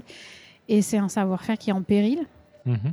alors que le papier japonais est un papier de très très très très grande qualité et qui est utilisé bah, pour pour en fait la plupart du temps en fait on va utiliser du papier japonais pour pour faire de la calligraphie ou des œuvres d'art mais euh, c'est aussi utilisé pour faire de la restauration d'œuvres d'art donc en fait c'est vraiment un bien euh, un bien culturel qui est important pour maintenir justement cette euh, cette, cette culture euh, de l'humanité et je suis vraiment amoureuse de ce médium là Mhm. euh, parce que c'est tout le point de vue effectivement culturel, tout le point de vue humain qui est, qui est mis en œuvre pour développer ce genre de médium. Ça donne vraiment un côté chaleureux euh, Mhm. au, au papier qui ne se retrouve pas quand euh, vous avez euh, du papier machine dans les mains. Quand vous le mettez dans la machine, bon, bah, et ça y est, euh, j'ai fait une rature, bon, bah, je jette à la poubelle, c'est pas grave. Alors que vraiment, le, le papier japonais, ben, c'est pas du tout la, la même approche qu'on a. euh, même si ça reste du papier, mais c'est pas du tout effectivement la même approche. Comment a été ton premier contact? Avec le washi Euh, bah, j'ai connu en fait le washi à mon dernier voyage en fait en 2011 à Kyoto. Mhm. Euh, je suis rentrée dans une papeterie Et euh, j'ai découvert du papier japonais très joli qu'on connaît tous. Enfin, si on connaît un peu le- les loisirs créatifs euh, en France ou au Japon, euh, pour l'origami par exemple, Mhm. c'est un papier qui est très coloré parce qu'il y a beaucoup de dessins euh, du design japonais qui sont issus de, des kimonos en fait. Du coup, c'est un papier très beau qu'on met plein, quand jette plein la vue, euh, qu'on met plein la vue et que, que du coup, c'est très impressionnant à, Mhm. à voir. Et je suis tombée amoureuse de, justement du, du design japonais qu'il y avait dessus. Ça, c'était en 2011. Et puis, en fait, après, quand je suis revenue au Japon en 2012, j'ai creusé un peu plus euh, ce côté, euh, en fait, euh, le côté plus artisanal de- du papier. Mhm. Donc, je me suis moins intéressée au design qui était imprimé sur le papier. Je me suis plus intéressée au médium sur lequel, justement, étaient imprimés. euh, étaient imprimés les motifs et là bah, j'ai en fait j'ai plongé dans, dans l'univers de l'artisanat réellement de- du washi D'accord. et, euh, et j'ai eu la chance, en fait, on a la chance euh, d'être sur place pour pouvoir visiter des ateliers et discuter avec les artisans et, Mhm. Et comprendre beaucoup mieux en fait euh, ce monde, ce monde effectivement d'un artisanat euh, japonais euh, que vraiment. Le- L'endroit où on fabrique du washi, c'est à Osaka? Non, pas du tout. D'accord. À Osaka, on fabrique pas de washi. En fait, le washi, euh, c'est euh, un papier qui est fait à partir de plantes et d'eau, euh, beaucoup d'eau, mais il faut en fait des plantes qui sont qui poussent dans les montagnes. C'est à partir du papier du, du mûrier à papier. Mhm. Et ça, c'est une plante qui est endémique euh, en Asie et qui pousse beaucoup dans, dans les, dans les régions montagneuses. Donc, en fait, la plupart des ateliers euh, vont se trouver dans les régions montagneuses, dans les régions en fait assez reculées aussi, parce que il y a besoin de beaucoup d'eau et il faut une eau pure pour faire euh, le papier, euh, pour Mhm. faire ce papier japonais. Parce que si on fait, si on n'utilise pas une eau pure, en fait, le papier peut se dégrader au fil du temps et du coup ne plus avoir euh, son usage principal comme, comme médium de restauration. Donc, effectivement, il faut un papier de très haute qualité pour ça. Et du coup, on va, la plupart des temps, on va avoir des ateliers qui sont loin des centres-villes, donc loin, par exemple, d'Osaka. Mhm. Donc on fabrique le papier japonais. Euh, Il y a trois endroits, par exemple, qui ont été reconnus euh, au patrimoine mondial de l'UNESCO. Il y a Echizen, euh, qui est dans la préfecture du Fukui. Mhm. Euh, Il y a Mino, qui est dans la préfecture de Gifu, euh, au-dessus de Nagoya, entre, entre Nagoya et Nagano. Mhm. Et, je, oui, je suis pas encore allée à Mino, donc je, suis passée pas très loin, mais euh, ouais, entre dans la préfecture de Gifu et euh, l'autre, la troisième région aussi qui est caractéristique, c'est euh, Mhm. avec euh, le washi euh, Sekishu. À Shimane, c'est à l'ouest de la préfecture de Totori. D'accord. Mm. Ok. Est-ce que tu pourrais expliquer rapidement comment on le fabrique? Ouais. Alors très rapidement, eh ben, l'artisan en fait généralement euh, il- va récolter du mûrier à papier. Euh, c'est un arbrisseau qui pousse euh, bah, soit euh, en culture dans des champs, soit à l'état naturel dans, dans la forêt. Mhm. Il va récupérer en fait euh, l'écorce du, du mûrier euh, qu'on appelle en fait le mûrier à papier en japonais s'appelle kozo. Mhm. kozo. Donc il va récupérer l'écorce du kozo. Euh, cette écorce, elle est faite avec une partie blanche et une partie noire. Il va gratter la partie noire après avoir plongé l'écorce pendant des heures dans un bain d'eau. Il va récupérer les, les fibres blanches et il Mhm. va traiter les fibres blanches. euh, il va les passer dans un bain pour euh, détruire en fait toutes les particules qui sont pas, euh, qui serviront pas à faire en fait la, la fibre du papier, les- pas la cellulose en fait. Il va détruire ça et euh, en le faisant, en faisant, un bain, il va récupérer les fibres euh, qui ont été euh, traitées. Il va les hacher, euh, il va les hacher au maillet et puis après il va les passer. Il va les mélanger avec une autre euh, plante qu'on appelle le Tororo Aoi, Mhm. qui est euh, une plante de la famille des hibiscus. C'est, on, va, on va récupérer de cette plante euh, de- du Tororo Aoi une, une, une sève en fait des, du, de, de- des racines qu'on va mélanger avec les fibres de kozo qu'on a, qu'on a, qu'on a hachées. Mhm.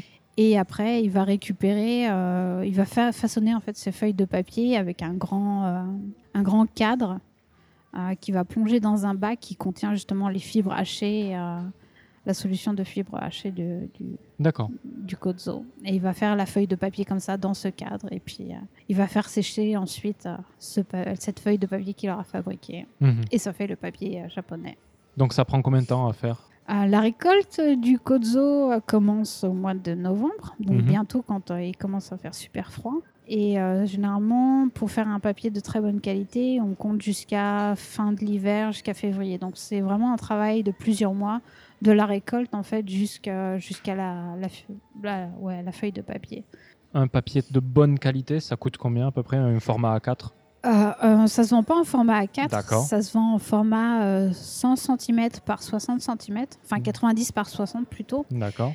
Et euh, malheureusement, euh, ça coûte pas aussi cher que ça devrait coûter. Euh, Mhm. On peut acheter un papier de très bonne qualité, vraiment une bonne qualité moyenne. On est autour de 5 euros de la feuille du papier. Mhm. Mais après, pour des papiers qui sont vraiment d'une qualité exceptionnelle, avec des matériaux euh, très très rares, des premières mati- ma- matières premières très très rares, on est quand même autour de 20 euros la feuille.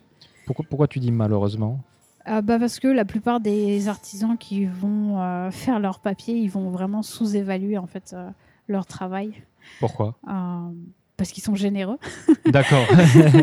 en tout cas, enfin moi, c'est des, des, des, des producteurs, enfin des artisans papier que je connais et à chaque fois ils me disent ah ouais bon bah je trouve que euh, quand ils quand ils me vendent la feuille ouais, à 4-5 euros la grande feuille, je trouve ça assez euh, assez déprimant sachant que il y a beaucoup plus d'heures de travail. C'est vraiment un travail qui est assez ingrat parce que c'est fait en hiver, dans de l'eau froide, dans des températures, dans des ateliers qui sont pas du tout chauffés. Donc, euh, C'est étonnant parce que j'imagine que des artisans dans ce milieu-là, il n'y en a pas tellement au final. Ça doit être un petit groupe d'artisans.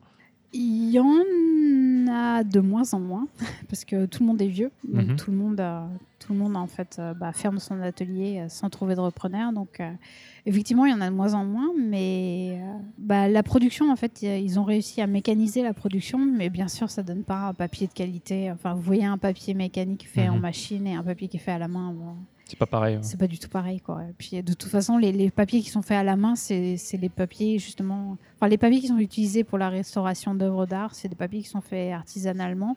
Parce que c'est les musées, les représentants des musées qui viennent voir les artisans et qui disent, voilà, j'ai besoin d'un papier comme ça, comme ça, comme ça. Donc, c'est des trucs qu'ils peuvent pas faire à la machine, parce que la machine, elle fait une sorte de papier et puis elle est pas là pour voir si le papier qu'elle a, qu'elle a fait, qu'elle vient de sortir, il est, il est parfait, il a pas de Mhm. défaut. ou, euh, Du coup, euh, tu dis qu'ils trouvent pas de repreneurs ou ils n'arrivent pas à transmettre leur savoir. hein. T'a- T'aurais une explication pour ça? Parce que c'est juste euh, un métier ingrat. c'est vraiment un métier ingrat. Euh, bah, comme j'ai dit tout à l'heure, les, les ateliers ils sont loin dans les montagnes, donc généralement c'est dans des villages qui sont reculés. Mhm. Donc euh, ça va pas attirer forcément les jeunes euh, qui ont 20 ans et qui ont de l'ambition et qui préfèrent aller à Tokyo euh, Ouais. pour vivre leur vie. Puis en plus, pour savoir faire un papier de qualité, bah, il faut des années et des anneaux. C'est pas comme le kudo où on peut tirer une première flèche au bout d'un mois. C'est vraiment euh, la première feuille qu'on peut arriver à faire correctement. Bah, il faut quand même 2-3 ans pour, euh, pour pouvoir faire un papier relativement qualitatif. Et euh, c'est un métier qui se fait en hiver Mhm. c'est pas très c'est pas très sexy en fait comme métier D'accord. donc euh, effectivement comme bah, comme tous les artisanats en fait c'est pas très sexy donc euh, c'est pour ça que ça attire peu de gens et, euh, et qu'il n'y a pas beaucoup de, de repreneurs en fait des ateliers euh, des ateliers papier. C'est pour ça qu'il y en a de moins en moins. Du coup, toi, tu t'inscris où dans tout ça alors? Ben moi je m'inscris en fait entre un- entre faire le lien justement entre les artisans et euh, les, acheteurs potentiels, enfin les gens qui seraient intéressés par acheter du, du papier washi euh, Mhm. à l'extérieur du Japon. Parce qu'aussi, un des problèmes qui se passe avec euh, les artisans japonais qui vendent souvent, en fait, qui sous- sous-estiment, enfin, Sous-évalue qui sous-évaluent voilà, Mhm. euh, le- leur qualité de travail, bah, c'est qu'ils n'ont pas de commande. Donc ils sont obligés de vendre un papier euh, pas forcément euh, cher, parce que s'ils vendaient trop cher, ils auraient encore moins de commandes. Donc euh, il y a vraiment pas non plus énormément de demandes de la part de, Au Japon, au Japon, ouais, il y a pas. La, enfin, la, la plupart des commandes sont limitées en fait au Japon. Et puis bon, à certains musées en dehors euh, du Japon euh, qui ont connaissance de, de- du papier. Mais euh, parce que effectivement, il y a euh, bah, les artisans, ils parlent pas, ils parlent pas, ils parlent pas anglais. Mhm. Euh, ils parlent que japonais. Et puis, c'est des artisans qui ont 60 ans. Donc, des fois, c'est un petit peu difficile de leur dire euh, Hey, vous n'avez pas une adresse email pour que je puisse vous contacter? Donc, ils n'ont pas un moyen moderne d'être contactés euh, par, euh, par l'extérieur, enfin en dehors du Japon. Ils n'ont pas des moyens de, de- communication facile. Et du coup, ça impacte effectivement le- le- les, les- les- les commandes et les prix du papier. Je voudrais justement pallier à ce manque en faisant Mhm. le lien entre les artisans et les gens à l'extérieur du Japon qui voudraient avoir euh, du papier japonais. les artisans qui ont réussi à se positionner dans la catégorie premium, luxe, par exemple les artisans qui sont à Minot et qui font le papier euh, du, Mhm. du Hond Minot qui a été reconnu par euh, le patrimoine, euh, par l'UNESCO, bah, eux, ils arrivent sans problème effectivement à vendre leur papier parce que leur papier a un cachet, un label. Mhm. Donc euh, il est connu par l'extérieur, par des gens à l'extérieur, grâce à l'UNESCO en fait. Mhm. Et eux, ils n'ont pas du tout le problème pour vendre leur papier. Mais effectivement, les, les gens après qui sont dans, qui fabriquent du papier pour autant aussi de, de très bonne qualité, mais qui sont pas connus parce qu'ils n'ont pas d'intermédiaire, et ils n'ont pas de communication sur ce genre de choses, bah effectivement, eux, ils- n'arrivent pas. Et du coup, ils sont, eux sont obligés de quand même sous-évaluer leurs Mhm. leurs produits parce que sinon, bah, ils vendraient pas du tout quoi. D'accord. Bah, c'est peut-être toi qui vas les faire connaître alors. Mais oui, justement, moi, C'est- ton but. bien, euh, D'accord. Et euh, du coup, tu les trouves comment? Comment tu as trouvé ton premier euh, artisan? Je cherche en fait sur, euh, sur Google euh, les ateliers en fait de, de Mhm. papier. Puis si jamais ils ont euh, un- une adresse email, bah, ça facilite la communication parce que pour moi encore le téléphone c'est un peu difficile. Ouais. Donc euh, je les contacte effectivement par email. Euh, je leur dis voilà je m'intéresse au papier japonais. Est-ce que je peux venir visiter votre atelier Puis s'ils ont une adresse email, c'est qu'ils sont quand même assez ouverts. Donc ils ouais. Enfin la plupart de toute façon la plupart des artisans sont très très ouverts. Ils sont vraiment très heureux de partager. Mhm. On peut venir les visiter euh, sans, sans trop de problèmes.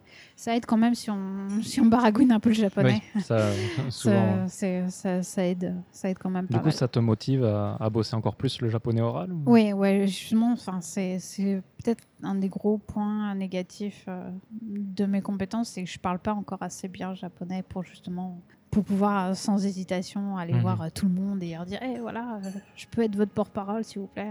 Ah, des fois, il faut, faut y aller au culot aussi. Ouais, bah, ouais, vais, pour l'instant, j'y vais que comme ça, au culot, et, ça passe ou ça casse, et puis généralement, ça passe. Il n'y a pas de problème. Bon, maintenant, on a bien, euh, dans, dans- dans les, les- les Français connus au Japon, on a une ambassadrice du Shinto, on a mais oui, mais un ambassadeur de, euh, une ambassadrice de Fukuoka, donc pourquoi pas du washi mais justement, Stéphanie, euh, Stéphanie, qui est justement ambassadrice des Sento, bah, j'ai vraiment une grande admiration pour, euh, pour ce qu'elle fait, parce que justement, moi, j'aimerais bien arriver à faire ça pour, pour le papier japonais. Mais Stéphanie, elle, elle a un japonais. fou, Bah, Je crois que c'était une partie de euh, ses études, il me semble. Ouais, ouais, bah, c'est pour ça aussi qu'elle arrive beaucoup à communiquer justement sur, euh, avec les Japonais. Déjà, je pense qu'à mon avis, il faut d'abord communiquer, savoir communiquer avec les Japonais Mhm. et puis ensuite communiquer euh, avec l'extérieur du Japon pour faire connaître en fait sa grande passion. Et, et Stéphanie, justement, elle a beaucoup de, elle a beaucoup de connexions au Japon et ce qui l'aide à beaucoup mieux développer en fait, Mhm. à faire connaître les Sento à l'extérieur. Bon, elle est d'accord pour se faire euh, interviewer. hein. Il faut juste qu'on trouve un, un créneau. ok. Est-ce que tu as quelque chose à rajouter sur le washi? Est-ce qu'il y a quelque chose que tu voudrais exprimer? Ouais, en fait, euh, la prochaine fois que vous venez au Japon, enfin pour euh, votre prochain voyage au Japon, faut pas hésiter en fait à, à explorer justement cet artisanat du papier japonais, parce que c'est quand même assez facile. Par exemple, euh, à Tokyo, si vous allez à Tokyo, il y a un grand magasin de papier japonais qui s'appelle Ozuwashi, Mhm. et dans ce grand magasin, vous pouvez fabriquer votre propre papier japonais. Donc, euh, je vous encourage très fortement à aller euh, dans ce grand magasin, euh, faire un petit atelier en fait de fabrication de papier japonais, pour que vous puissiez en fait repartir avec un, cadeau, Mhm. un souvenir en fait japonais vraiment très authentique et très très japonais. Ah, si tu as un lien, tu me le donneras, je le Oui, mettrai dans, oui. le, dans le post. Oui. Ok, très bien. Entre le moment où tu es arrivé au Japon pour la première fois et aujourd'hui, Le premier voyage, la première fois égale le premier voyage. première fois, ouais, ou- même un peu avant, même la vision. En fait, ma question c'est comment ta vision du Japon a changé au cours de, de toutes ces années pendant lesquelles tu as vécu au Japon? C'est-à-dire Euh, entre la toute première vision donc, que tu disais au début du, du podcast qui était très animé manga, à, à aujourd'hui, au final, tu as vécu 4-5 ans au Japon, tu as côtoyé professionnellement des Japonais. Comment ça a évolué tout ça? Hmm. Bah, comme ma première euh, vision du Japon, enfin, quand avec les, avec les, avec les animés à la télévision, j'étais pas vraiment consciente, dans le sens où je savais pas que c'était euh, le Japon. Euh, je dirais plutôt la première vision que j'ai eue du Japon, bah, c'était euh, après, ouais, à la fac, quand, euh, quand, quand tu as plus conscience que, que tu as une culture japonaise qui existe. Mhm. Et puis aujourd'hui, je dirais que bah, je suis passée par, comme tout le monde, quoi, par la phase euh, voyage de noces, tout est beau, tout est merveilleux. Et puis après, il y a eu euh, effectivement euh, ah mais en fait le Japon, j'en aime trop marre, ils sont trop nuls, c'est trop naze. Mhm. Et puis maintenant, bah, je suis dans la phase non, c'est bon, j'ai fait la paix, j'ai fait la paix avec le Japon. D'accord.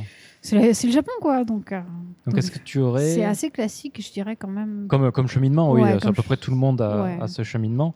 Tu, tu aurais un gros point positif et un gros point négatif du Japon Alors, le gros point positif du Japon, c'est safe. Euh, c'est facile à vivre au Japon. Enfin, c'est vraiment facile de vivre au Japon. Mhm. Mais c'est peut-être aussi justement un gros point négatif parce que euh, le fait que ça soit très facile de vivre au Japon, ça veut dire que si tu cherches à sortir des clous, eh ben, ça va être une grosse galère. Mhm.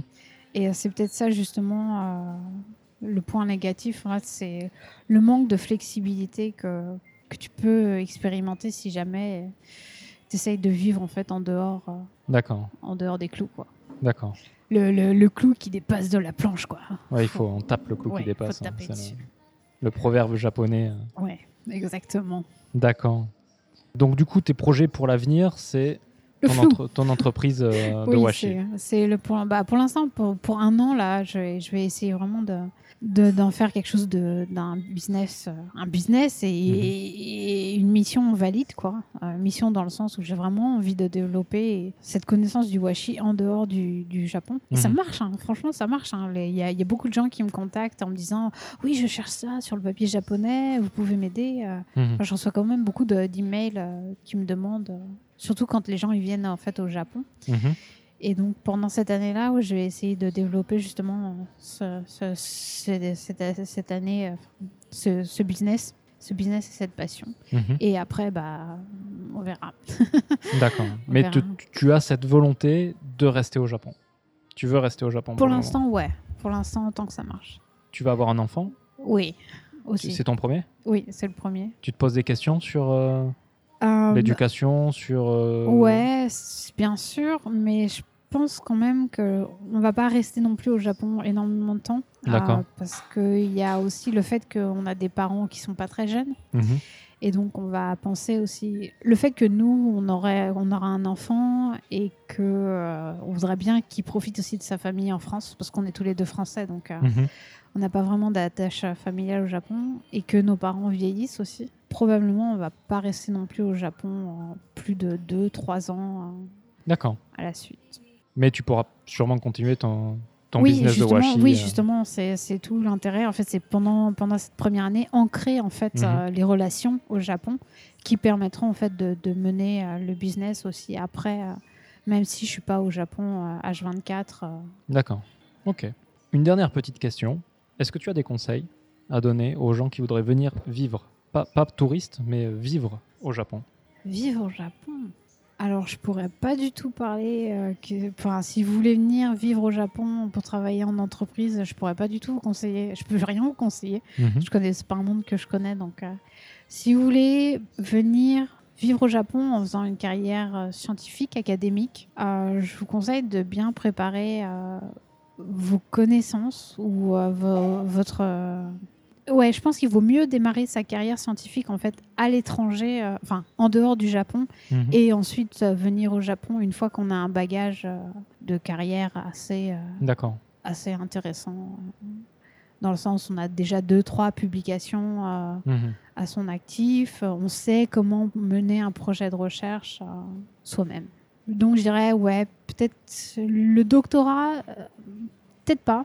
Parce que c'est quand même assez particulier au Japon. Enfin, de mon point de vue, de Mhm. mon expérience, c'était particulier. et C'est peut-être pas le meilleur choix, en fait. C'est peut- peut-être un choix très judicieux, mais si vous voulez faire un post-doctorat, par contre, c'est c'est une bonne idée euh, de venir au Japon. euh, si vous voulez venir, ouais, venir y vivre. Toi, tu, tu aurais aimé qu'on te dise quoi avant de venir vivre ici? Avant de faire mon doctorat au. Japon, Ouais, t'aurais aimé qu'on te dise quoi comme conseil? Euh, tu vas te retrouver toute seule, ma fille, alors que tu es justement dans une phase d'apprentissage. Donc, euh, soit on est très très débrouillard et proactif, et à ce moment-là, bah, le, le doctorat, euh, il se passe euh, très très bien. Soit effectivement, on est plus dans l'attente et l'expectation par rapport à ses, euh, Mhm. à ses superviseurs pour, pour ce doctorat, et à ce moment-là, c'est pas forcément, c'est pas forcément la meilleure chose à faire. Ok. Tu conseilles euh, d'apprendre le japonais? Je conseille de venir ouais, avec des bases de japonais. Hmm. Parce que toi, tu tu t'en es sorti sans le parler au final. Ouais, mais maintenant je vois que c'est- ça me manque énormément. Mhm. Euh, non seulement pour pouvoir mieux appréhender euh, la société, et peut-être que si j'avais parlé japonais, eh ben, ça m'aurait aidé à surmonter euh, un peu plus rapidement ma phase où justement j'étais euh, un peu en froid avec le Japon. Et Mhm. C'était surtout euh, ouais, un, un moment ouais, cultural gap. D'accord. Le, le pas savoir parler la, la langue, en fait, c'est vraiment un frein à, à comprendre euh, la société et, et à passer plus vite ce cap-là. J'imagine que ce froid que tu as eu avec le Japon, c'était ta deuxième année de thèse. Ouais, ouais, c'était ça. Ouais, Ok. exactement. Très bien. Ben, on, on a, on a à peu près abordé toutes les Ah, questions. Ça pourrait durer euh, plus longtemps, Ouais, hein, bah mais bon, oui, on a un format, on essaie de pas faire plus Ouais. d'une heure et demie. Euh, on a déjà deux heures. Je suis désolée. En, en coupant, non, mais c'est pas ta faute. En coupant, on devrait arriver à une heure et demie. euh. D'accord. Du coup, où est-ce qu'on peut te retrouver? Euh, ben, sur euh, les réseaux sociaux, Mhm. euh, bah, principalement sur Twitter. Sur Twitter, j'ai deux comptes. J'ai compte, euh, bah, mon compte personnel euh, qui s'appelle Nippon DMI. Et euh, après, j'ai le compte papier où là, justement, je suis plus le focus sur ce que je fais avec le papier. Je Mhm. raconte mes visites d'atelier, mes articles de blog, euh, les nouveautés papier. Et ce compte-là s'appelle Hariko Paper. Ok. Puis Facebook, euh, j'utilise que pour euh, d'un côté, enfin que de manière personnelle, donc il n'y a Mhm. rien d'intéressant. À part pour la, page Facebook aussi de Hariko Paper, euh, Mhm. où les gens ils peuvent justement s'inscrire, euh, s'abonner et puis euh, Je mettrai, euh, je mettrai tous les liens euh, dans, le post. ok. Et euh, donc, on peut t'acheter du papier sur ces. euh, ouais, ouais. sur ces liens. Sur, euh, sur- si vous voulez découvrir le papier japonais, euh, venez me voir au Japon. Enfin, j'espère avoir du temps pour, euh, pour Mhm. justement pour, euh, pour se rencontrer et parler papier. Ou alors, bah, vous pouvez passer justement par, par ma boutique, mais aussi euh, mes blogs euh, qui parlent que du papier japonais D'accord. en lien, sûrement aussi en lien sur ta page, sur la page du podcast. Quand tu dis blog, c'est euh, encore un autre site ou? Ouais, j'avais commencé avec un blog qui s'appelait Chiogami Touch euh, il y a très longtemps. Mhm. enfin, en 2011, où je racontais effectivement tout. Je raconte le papier japonais en fait sur, euh, sur le blog. Donc, tu l'alimentes toujours? Non. D'accord. J'a- J'alimente plus les, les autres. je fais un peu moins d'articles parce que j'ai un peu moins de temps d'écrire des articles, Mhm. mais, Ok. mais c'est quand même. euh, Il y a de bonnes archives en fait sur, sur le papier japonais sur ce site, donc euh, Bah, je le mettrai dans les liens aussi. Alors. ok, Je cool, mettrai merci. tout ça dans les liens. Avant de nous quitter, euh, est-ce que tu aurais une œuvre, euh, que ce soit un album de musique, un livre ou un film, hein, ce que tu veux, mais euh, une œuvre que tu voudrais recommander à propos du Japon, que tu voudrais recommander aux auditeurs? C'est un peu comme une, une question similaire à, à la Ouais. musique. Une œuvre que je pourrais recommander, qu'est-ce que. Mon livre préféré japonais, ça serait peut-être. euh, Alors, si vous voulez faire long, euh, si vous êtes curieux et que vous voulez faire long, vous pouvez lire la vie de Miyamoto Musashi qui a été racontée par Heiji. Enfin, c'est un roman sur, euh, Mhm, tiré de la vie de. S'appelle. c'est en deux tomes. La première, c'est La pierre et le sabre. mhm, Et le deuxième tome s'appelle La- La parfaite lumière. mhm. C'est très long, mais c'est très très très intéressant. Surtout si vous avez déjà fait quelques voyages au Japon, euh, vous allez reconnaître euh, des, des endroits que vous avez visités, ça va être vraiment fantastique.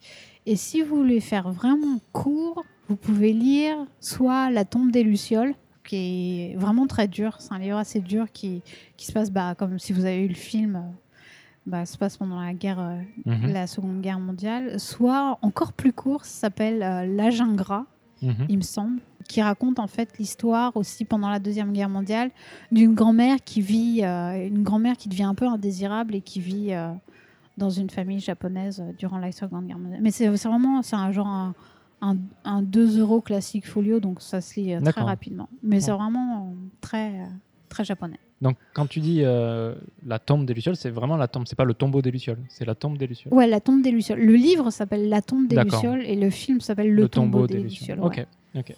Très bien. Bon, eh bien, pour les auditeurs, en tout cas, si vous avez aimé le podcast, laissez des étoiles sur euh, la page Facebook ou sur iTunes. Et il y a une page Facebook parce que sur le site on voit pas qu'il y a une page Facebook. J'ai pas mis sur le site en fait. D'accord, Il faudrait que je le mette. d'accord. je vais y remédier. Donc, euh, laissez des étoiles sur euh, iTunes, ça aide toujours pour le référencement. Et vous pouvez m'écrire des recommandations, des suggestions, des commentaires euh, à mensatsuky@gmail.com. Ça fait toujours plaisir. Et sur ce, ben, je te souhaite euh, une bonne soirée. Merci. Et puis à la aussi. prochaine fois. Au revoir. Au revoir. Staring at death, I take a breath. There's nothing left. Now close my eyes for one last time and say goodbye. Lying naked while the snow falls all around me. Drifting closer to the edge, but she won't have me. Wake up in sweat, full of regret, trying to forget. These memories lurking beneath, lost in a dream.